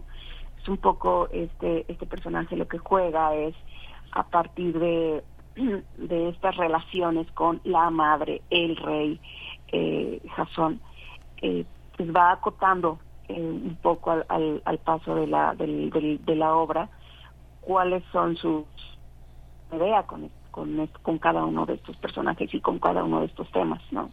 Su condición de migrante, su, su condición de mujer, su condición de, de, madre. Entonces, abordarlo desde ahí ha sido eh, bastante interesante. Es como, mm, siempre me ha dado la, la, la, impresión que es, es como que la, que lleva el hilo de, de toda la historia en sí, en presente y desde dentro de la obra, desde dentro de la escena. Entonces eso ha sido bastante interesante para mí abordarlo así. Esta manera de trabajar el teatro, este Esther, eh, André, cómo este, cómo, cómo modifica también, cómo te modifica como director y cómo te, cómo modifica al conjunto de actrices. Comprometerse con un texto de este calibre, pues significa también cuestionar muchas de las eh, de las de las de, las ideas que se tienen preconcebidas sobre el hecho de ser una, una, una hermana como Antígona, de ser una madre como Medea, de ser una una, una loca vejentada como Cassandra. Eh, hay hay muchas mujeres en nuestro teatro clásico que, que, están en el filo de todos los días, de todas las mujeres de hoy en, en todas las ciudades y en los municipios de México. ¿Cómo, cómo es esta que este que, que, que, renuncia a la continuidad de la explotación y de la y de la, y de la larga muerte que, que, vivimos todos los días siendo como somos todavía no sí mira este Miguel Ángel realmente eso es lo que me atrajo de la obra y lo que me ha traído siempre de, de estas mujeres míticas. Eh, eh, sobre todo Medea, este, pero se me hace que son como, como tres este, mujeres sumamente dinamitantes del patriarcado, son Medea, Fedra mm, y, Clitemnestra, porque atacan exactamente ahí donde está este, de donde está construido las, las raíces, digamos, eh, los cimientos del eh, patriarcado. Entonces, Medea, este, ¿cómo, ¿cómo es posible no que una mujer eh, se niegue a seguir siendo madre? ¿No? Como una mujer, eh, y eso es muy interesante porque, bueno, es decir que Medea durante muchísimo tiempo este, se, ha, se ha visto a través de una lupa patriarcal como la maldita perra rabiosa que, que utiliza a los hijos, incluso la muerte de los hijos para en la torre, al, al ex marido no este que se va con una jovencita. Y eso es una es una visión totalmente que disminuye la fuerza este de golpe y, y de cambio que está que está um, llevando que encarna Medea. Y este mientras que lo que ella dice es que ah, se acabó. Este mundo tal como es no eh, no no merece tener la vida no merece seguirse reproduciendo y yo no seré parte de ello. Y este y, además que bueno esto no es un caso eh, pasional no es un crimen pasional de nota roja lo, es un, un, problema sistémico y es un problema este social que nos concierne a todos y que ella revela. Entonces por eso este, es el, personaje, digamos, de, la mitología este, clásica del, del, teatro clásico griego más este es bueno con mayores eh, ¿cómo se dice esto? Mayores versiones, ¿no? Tiene 500 y pico de versiones. Eh, la Medea en casi todos los países del mundo se han escrito Medeas, porque justamente habla de lo que es el mito de la maternidad, de la exigencia de que una mujer este, tiene su razón de ser solamente este, si es madre o si desea hacerlo y, y después de ser madre deja de ser un individuo este, y debe sacrificarse por, por la familia, ella está para cuidar, ella está para, para, aguantar, para sufrir, para sacrificarse. Y este, y pues ella dice, a ver, espérense, ¿cómo va eso? Porque este, juntos sí, pero, pero sola no. Y este entonces es, es, sumamente fuerte y doloroso la manera tan límpida y tan clara que tan potente con lo que ella defiende ese punto de vista. Y bueno, como decía Eli, este, todos los personajes allá adentro son personajes, este, son parte de ella. Este, como la funciona como una especie de sueño, digamos, en, el sentido que cuando tú sueñas te ves a ti mismo, pero ves otros personajes, puede ser de tu familia o, gente que conoces, en fin, pero finalmente todos son creación tuya y todos son una, proyección de ti mismo. Entonces siempre este, durante todos los años estuvimos diciendo eso, ¿no? Que los personajes eh, son uno y por eso fue un trabajo coral este con el deseo de que eh, realmente son aspectos eh, y, viven momentos de sueños, de alucinaciones, de pesadillas, de recuerdos, porque estamos adentro de la cabeza de Medea. Sí. Este, en fin, es eso. Sí, qué interesante. Eli, eh, Elizabeth, eh, hay una hay una parte bueno que eh, Esther eh, André me corrige de una manera muy dulce la plana, porque mi pregunta es muy masculina y no está, y no está dirigida al centro de la reflexión eh, patriarcal que podría hacerse hoy pensando en Fedra y en Clitmenestra. ¿no? Como actriz eh, hay una parte que, que eh, colocarse en el, en, en, el centro de una reflexión que pone en, en, en tela de juicio así una, una visión patriarcal ¿Cómo, cómo, ¿Cómo te modifica? Y pensando en la trayectoria que tienes, en los directores con los que has trabajado, en las obras que has recorrido desde la escuela hasta hoy, ¿cómo, cómo, cómo te colocas? ¿Cómo se coloca uno como actriz cuando emprende un proyecto como este? Eh, ¿cómo, cómo, ¿Qué exigencia este, qué exigencia te plantea para, para después, para lo que viene pasado mañana? Eh, fíjate que eh, es una pregunta que he estado reflexionando en, estos días, porque particularmente este año, eh, lo comentaba con, con, con, Esther al principio de los ensayos, eh, estoy trabajando con, mitos griegos. Es precisamente lo que sigue para mí es trabajar con, con Eurídice, ¿no? con otra con otra mujer de esta, de esta mitología.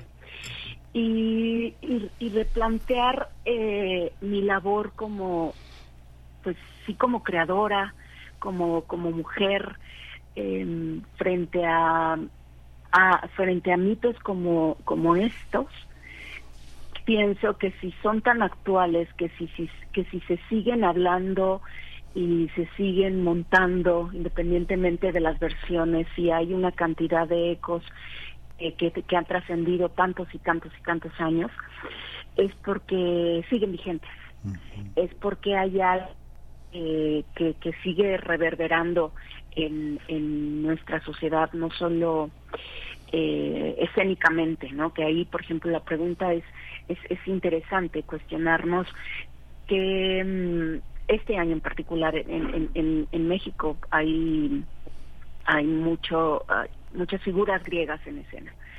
Entonces, eh, siempre que hay estas coincidencias, ¿no? Lo entrecomillo, pienso que hay algo en el inconsciente colectivo, eh, más allá de, de, como ser creadores, que finalmente a mí me, me, me gusta con, concebir, concebir, nuestro ser creador como un espejo de la, de la, de la, de, de la sociedad. Entonces, más allá de ser creadores, eh, a nivel humano, ¿no? ¿qué nos está hablando y qué preguntas nos están haciendo para que pongamos eh, estos personajes sobre la mesa, ¿no? Esta humanidad sobre la mesa.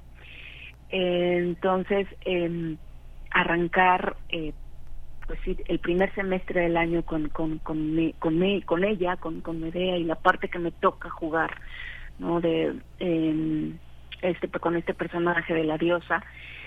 Eh, re, reencontrarme después de tantos años con la mitología, hace muchos años que no trabajaba eh, mitos griegos, y sí ha sido pues un viaje en donde se mueven las aguas más profundas, ¿no? Eh, replantear preguntas acerca de estos tópicos, como los menciona Esther, que van más allá de lo amoroso, ¿no? Que van más allá de, de, de, esto que es una visión, sí, eh, patriarcal, ¿no? Medea habla del amor, Medea habla de la maternidad, cuando es más allá de eso. Eh, sí, sí me pone en un lugar de, pues, de aflicción, de cuestionamiento también, no solo como, como actriz, no solo como creadora escénica, sino también como, como mujer, ¿no? ¿Qué de esos, qué de esos personajes eh, que ahora están frente a mí y que ahora trabajo con ellos, eh, reverberan en, en, en mi propia humanidad, ¿no? Entonces, escucharlos ha sido todo un, pues más que un desafío, ha sido un ejercicio de introspección, ¿no? Que quede tanto, eh, que de todo eso se sigue replicando en mí también. ¿no? Y evidentemente, pues, en, en un público, en, una, en un grupo de creadores que, que, que nos juntamos a contar esta historia, ¿no? Claro, y, y en la sociedad lo que lo que significa y las las, las mm, digamos, las, las explicaciones que podemos encontrar o el espejo, los reflejos que podemos encontrar en estas en estas obras, ¿no? Hace un momento que mencionaba Miguel Ángel que listaba pues a una serie de mujeres en, eh, eh, en la en, en, ese imaginario eh, griego, iba a decir literatura, pero es que en realidad está en la cosmogonía. Pensamos también en, en, Antígona, ¿no? a uno, uno no puede dejar de estremecerse pensando que en México pues hay tantas antígonas que han que desobedecen, que desobedecen, que desafían, que desafían al peligro, buscando eh, a, su hermano a, Polínices. Tenemos tenemos la tragedia y tenemos la, la comedia también, ¿no? Está por ahí eh, Eurípides con la no, perdón, eh, sí, no. Aristófanes. Aristófanes con la Asamblea de las Mujeres, ¿no? Por ejemplo. Eh, Esther, ¿qué, ¿qué, decir de ello, no? También de esa otra de esa otra cara de, del teatro, de la escena. Eso por un lado, pero por otro también me gustaría rescatar la cuestión de la migración que ya mencionabas al inicio, Esther André, el aspecto migratorio, ¿cómo se aborda en Medialand? Sí, todo el tiempo. Todo el tiempo, porque eh, ella está recordando que el hecho de, um, mira, hay, hay una, una política este, migratoria hipócrita, muy perversa, este de, una especie de, de caridad que se les da se les da a los migrantes en los países eh, occidentales eh, poderosos y ricos que que se construyeron gracias a, la, a la colonización de todas esas gentes que ya no quieren que entren a sus a sus este a sus países y en, y en Europa es un desastre porque, bueno, sí hay mucha gente muy valiosa que está luchando para que tengan derechos los migrantes, pero en, eh, por ejemplo, en, la obra este, se ve muy claramente que ella lo que pide es que se es que se cambien las leyes, porque las leyes se cambian cada vez que se necesita cerrar la puerta a los migrantes, pero no cada vez que se necesita ayudar a los migrantes que están en una vulnerabilidad espantosa. Y eso sucede, ya sabemos, en la frontera eh, con Estados Unidos, también aquí en México.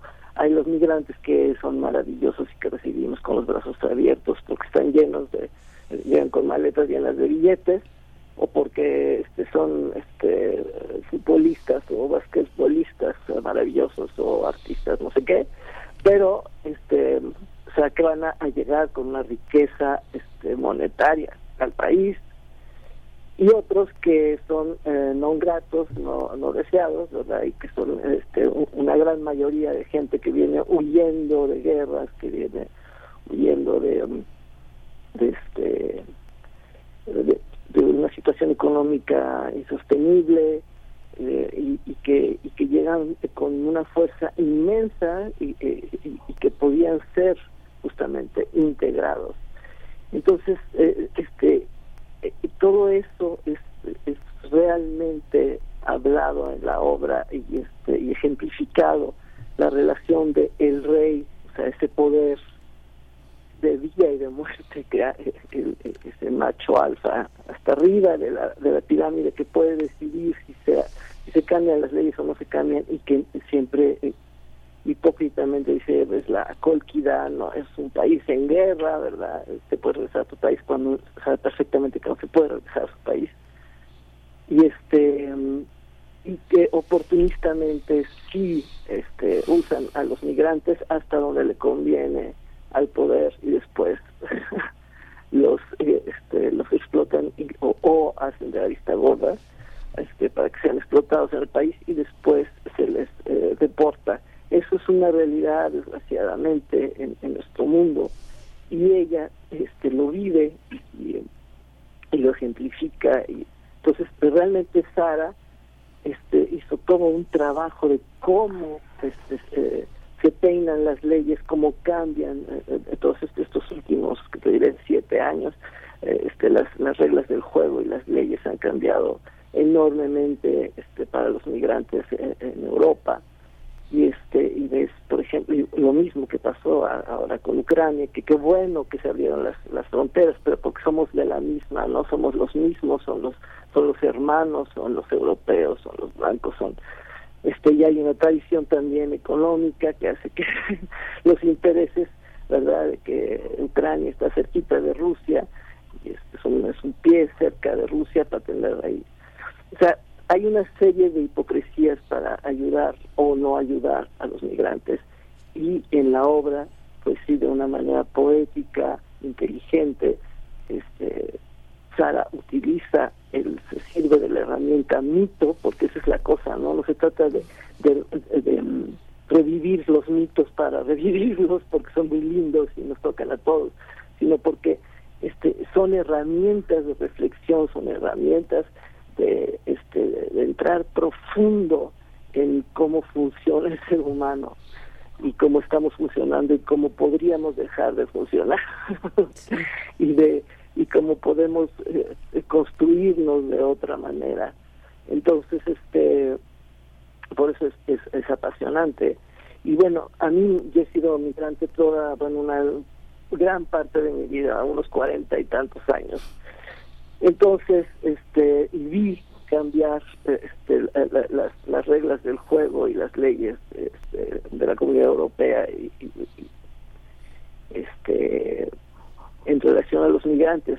Y también he trabajado con muchísimos migrantes. Estuve 16 años en en Atenas que era real eh, eh, y este, los últimos años es ahí donde llegan los migrantes eh, africanos los migrantes este de Asia y, bueno, es, siempre la misma triste historia. Este, cuando, de hecho, muy activamente trabajé para, para integrar, porque la gente que llega y que tomó eh, la, pero por necesidad decidió salirse, llegan con una fuerza que quieren reconstruir, quieren construir una vida nueva. Y pueden ser, este, esa energía puede ser este, utilizada, reciclada para, para, para mejorar el país, eso es obvio, al país que los recibe. En fin, por esa razón quise yo, este, una de las razones más esenciales este, era esa. Y luego también que en la obra, algo que es muy importante, ser migrante, ser mujer ya es este, estar este un, poco en el margen. Bueno, hay, hay mujeres con poder, pero por ejemplo el 5% de, de los puestos de, de poder en México son las mujeres, todo el 95% son hombres. Entonces digamos que ya ser mujer tienes un, un punto de vista un poco marginal, lo cual es, es muy este, valioso para una sociedad, porque tienes la distancia. Pues si además eres extranjero, este y eso también lo tiene la Medea de Eurípides, puedes ver cómo este como de repente se equivoca una sociedad más fácilmente porque tienes esa distancia que si estás adentro por generaciones y generaciones y no te das cuenta porque ya te acostumbraste a vivir con esas piedritas en la, o esas piedrotas en los pies. Sí. Ah, Esther, pues no, nos dejas con, con, pues, con, muchos, con mucha reflexión, ¿no? Eh, hacer esa parada en Grecia, hablando de migración en estos momentos tan, tan difíciles, ¿no? Tan adversos, eh, donde ahí Europa y no solo Grecia, pero Grecia por su posición geográfica y otros países también eh, tienen, tienen eh, pues un, un, llamado importante a, a, ver cuáles son las soluciones posibles ante un fenómeno tan impactante como este. Recién vimos esta embarcación que, que naufragó, ¿no? Que, que se calcula había unas 500 personas. Bueno, pues mira, va subiendo la cifra de, de Libio sobre todo, ¿no? Bueno, pues ahí todo un contexto ay, muy complicado. Eh, Esther, eh, eh, Elizabeth, bueno, ya nos toca el cierre. Me gustaría mucho preguntar sobre, Esther nos pone la cuestión del mito, de lo humano, pero está también lo divino que toca directamente a un personaje como el tuyo, la diosa, ¿no? En esta traspolación de la divinidad, pues cuando vemos en México, en una realidad, en la realidad mexicana, pues siempre está en medio de la tragedia, está la divinidad, está el rezo, están los rituales, la, la veladora, encomendarse cuando se va a atravesar el país como una persona migrante sin documentos o cuando se va a emprender una búsqueda de restos humanos en un monte. Bueno, ahí, digamos, en esta traspolación y este juego que hemos hecho, Elizabeth, si quisieras comentar algo y pues ya para despedirnos en realidad con un par de minutos que tenemos enfrente todavía, Elizabeth. Sí, pues mira que em, más allá de, de, entiendo no este este este esta eh, fue la palabra este ligar no la divinidad con lo con, con, con lo mítico con lo místico no con con, sí. con sí con lo con lo divino. Me parece que desde este lado en el texto la divinidad está tratada como como esa voz interior en realidad como esta conciencia eh, eh, popular puesta en, en, este arquetipo, que es la divinidad, es escuchar más allá de, eh, pues sí, de, de, de, rezos, ¿no? Eh, más es, es una voz interior, eh, con mi compañera que, que hace Medea lo, lo, lo, hemos platicado mucho, que este, este personaje en realidad es como el Pepe Grillo, ¿no? Que está ahí al ladito de ella y, y como una especie de desdoblamiento de, de, de conciencia, ¿no? Eh, el, esta diosa habla y nombra eso que Medea ni siquiera se atreve a nombrar o en lo que no está pensando y en alguna parte recóndita de su mente eh, existe no esta sí, esta voz. sí. entonces pues eso de, creo que va más hacia allá enfocado hacia esa esa esa esa divinidad que hay dentro no de, sí. de, de, ella misma. Claro. esa divinidad esa voz. Eh, y de cada uno de nosotros pues muchísimas gracias a, a, las dos, Esther André González, directora de Me Me Medialand, eh, eh, Elizabeth Pedrosa, muchas gracias, el Foro Sor Juana, Inés de la Cruz, espera a todos nuestros radioescuchas, a todos los que estén eh, escuchando esta conversación, miércoles, jueves y viernes a las siete y media de la noche, los sábados a las 19 horas y los domingos a las 6 de la tarde. Muchísimas gracias. Mucha, Muchísimas gracias. Mucha, lo, que, lo que queda adelante. Gracias. gracias. Hasta pronto. Y adelante hasta pronto. Es hasta el primero de julio que estarán en el foro Sor Juan Inés de la Cruz, en el Centro el Cultural Universitario. Uh -huh. Hasta el sábado. Sí, hasta el sábado. Sábado primero de julio. Hasta el sábado primero de julio. Los costos, las localidades, bueno, pues ya lo saben, localidad general 150, jueves Puma 30 pesos y con 50% de descuento para los, pues ya descuentos aplicables que ustedes conocen. Vamos a hacer una pausa musical, bueno, hablando de estos mitos y de estas mujeres, y ya eh, aquí salió eh, Antígona también, ¿no? Es sí. lo que estamos escuchando. Sí. En realidad, sí, pues vamos, vamos a ver, vamos con ello. Entonces, eh, la música. Sí. Antígona con Gata Katana.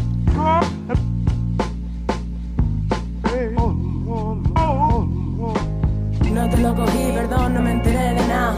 Me gusta estar sin cobertura, apagar sin rumbo, tan oscura en mitad del caos más profundo. Yo aquí te apalancada esperando que se acabe el mundo. Consejo Vete del país, no vuelva. Época de vaca flaca, gata tramo, una revuelta. Con tres coleguitas, kamikazes medio locos. No la suda vuestro enfoque conformista de mierda. Ni Dios ni amo que no guíen esta empresa. Improvisamos despacito que no hay prisa.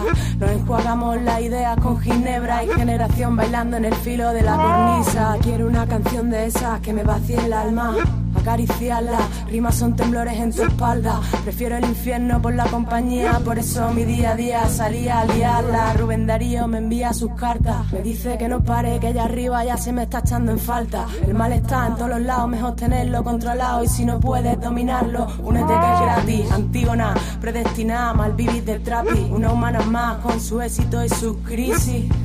El mito contra la fisis, sin miedo a apocalipsis ni al castigo de los dioses. El animal que mira las estrellas y pega voces, consciente de las muchas respuestas que no conoce. Normal, la angustia vital que nos produce. Sabes que también anochece, que todo tiene un final. Ibris, Nemesis, Ofrosíneate. La insoportable levedad del ser. Ibris, Nemesis, Sofrosine, lo fatal. Hago lo que siento por instinto y no lamento nada. Quieres una vida feliz, agárrate que ya verás. Te lloverán las hostias de la cuna al funeral. Digo nada, más que preparar. Cuando llegue la muerte No tenía que haber nacido, pero ya, ¿qué voy a hacerle? Llorar de pie, trabajando. Yo tampoco me apunté y me terminó gustando esta carrera de fondo sin sentido. El cosmos complicado el placer de lo vivido. Ibris, Nemesis, Ofrosíneate. La insoportable levedad del ser. Ibris, Nemesis, Sofrosine, lo fatal. Hago lo que siento por instinto y no lamento nada.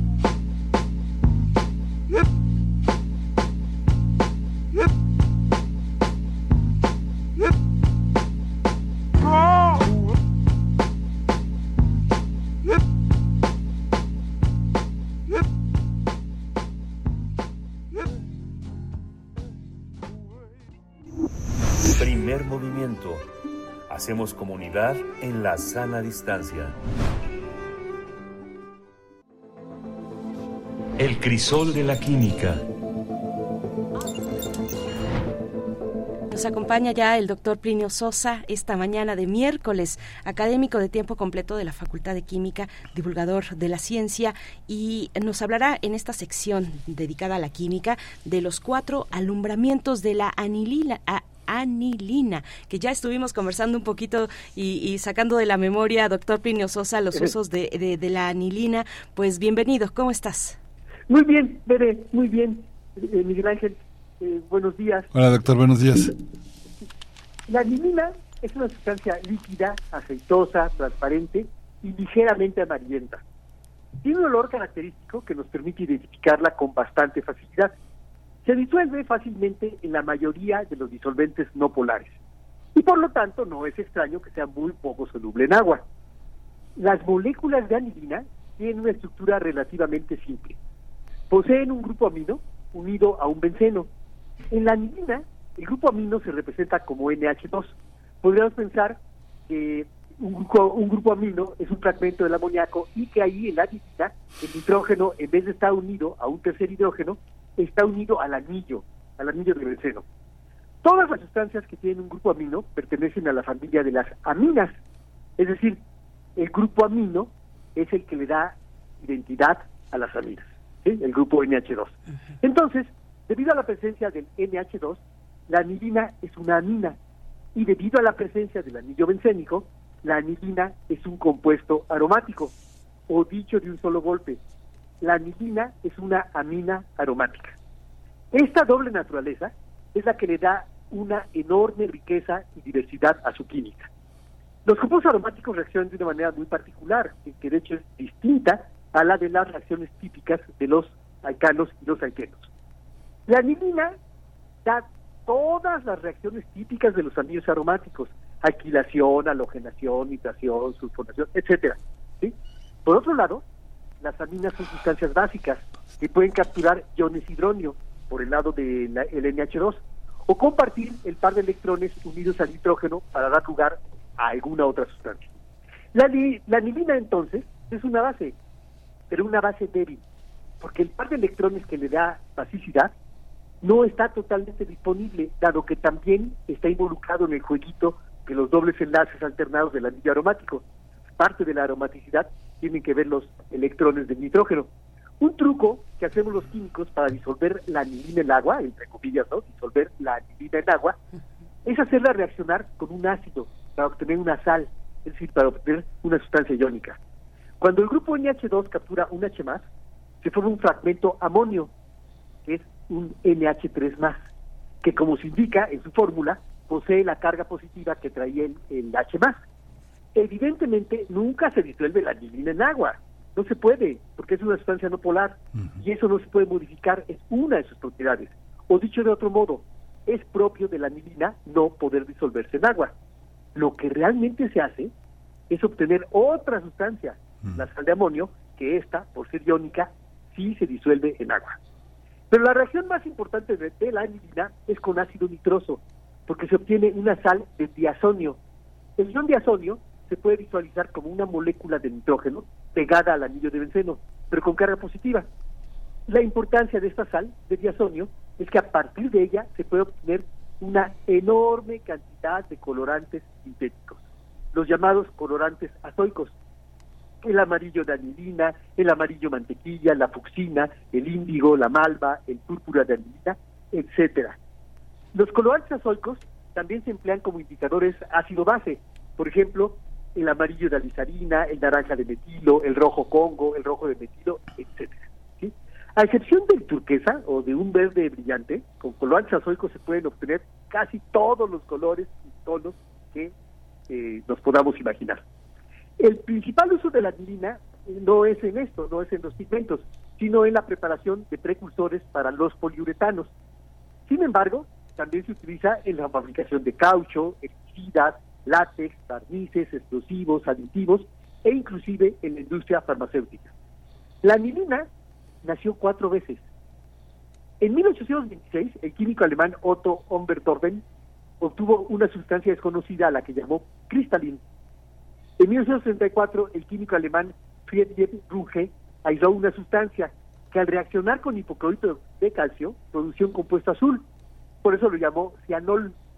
En 1840, otro químico alemán, Karl Julius Fritzsche, obtuvo un aceite al que llamó aniline. En 1942, el químico ruso Nikolai Sinin obtuvo una sustancia básica a la que llamó benzidam.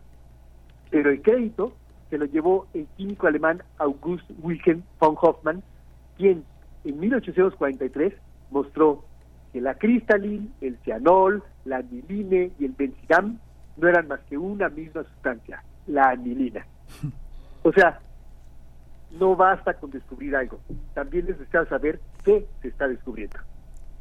Pues los cuatro alumbramientos de la anilina, eh, doctor Plinio Sosa, yo debo decir muy en lo, en lo particular que me gusta mucho cuando eh, en tus intervenciones salen a relucir cuestiones de, de, de, de, la pintura, de los pigmentos, de la química detrás de los pigmentos. Una como, ah, como acuarelista aficionada que soy, pues eh, la, la, acuarela creo que da muchos elementos. No sé, que nos digan las personas que, que emplean la, eh, otro tipo de, de base en sus pigmentos, ¿no? Este, la, la, cera o este el aceite no el óleo pues mm, pero pero con la con la acuarela pues por sus transparencias pues queda muy de manifiesta de muy de manifiesto eh, pues algunos algunas condiciones de, de los pigmentos y, y, y, de las mezclas de su translucidez en fin varios varias cuestiones interesantes. Pues muchas gracias sí, doctor Plinio Sosa la divina dio lugar al primer pigmento sintético no artificial hecho por el hombre eh, que hubo Sí, antes había pigmentos, pero naturales, ¿no? Se extraían de la naturaleza. Sí. Y, aquí empezó y ahora es así, ¿no? Qué Está lleno. Qué Exactamente. Así es, qué interesante. Muchas gracias, querido doctor Plinio Sosa. Pues nos encontramos próximamente, ya muy cerca de las vacaciones, en cerca realidad. de las vacaciones. Pero nos, nos, queda uno, ¿no? Antes de vacaciones. Creo que sí, creo que sí. A ti, querido Plinio Sosa, este, porque nosotros nos vamos a seguir, pero, pero bueno, respetamos sí. las vacaciones de todos ustedes, nuestros colaboradores. Muchas gracias. Claro.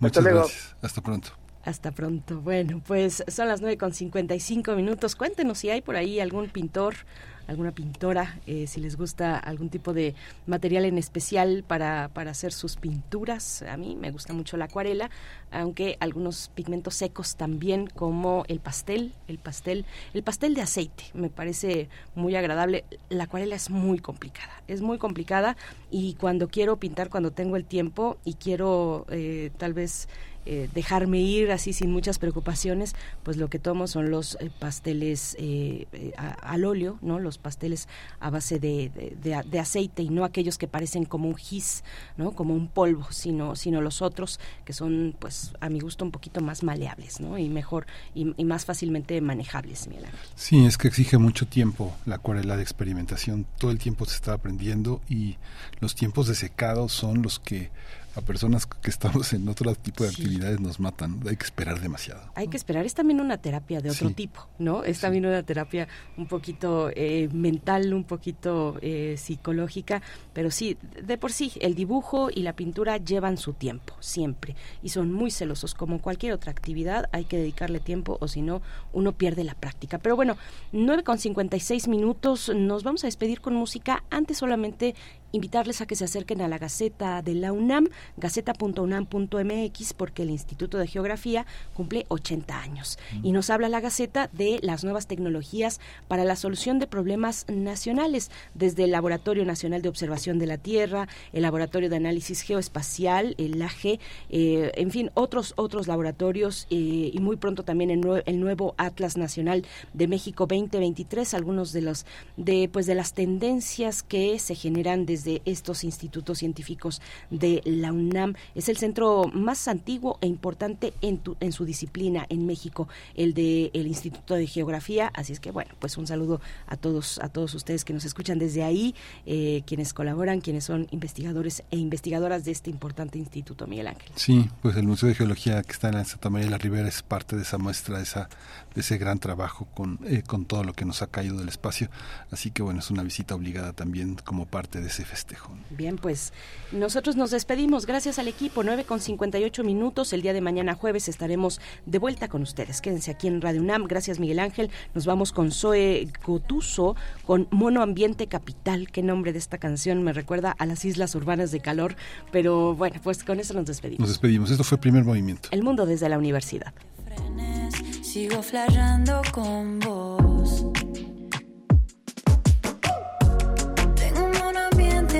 En capital. Hago mis canciones, fumo más y no me importa.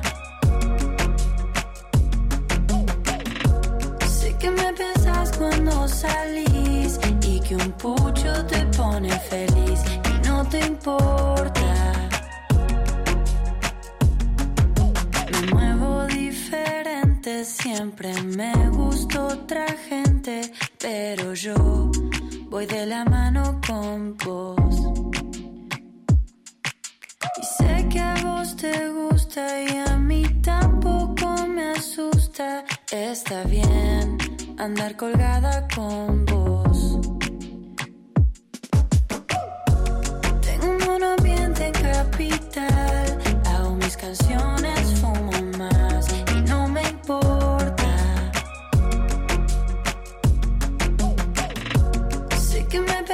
cuando salís y que un pucho te pone feliz y no te importa.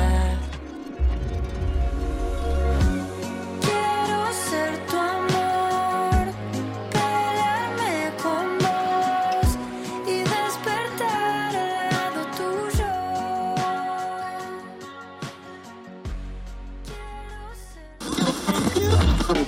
Radio UNAM presentó Primer Movimiento.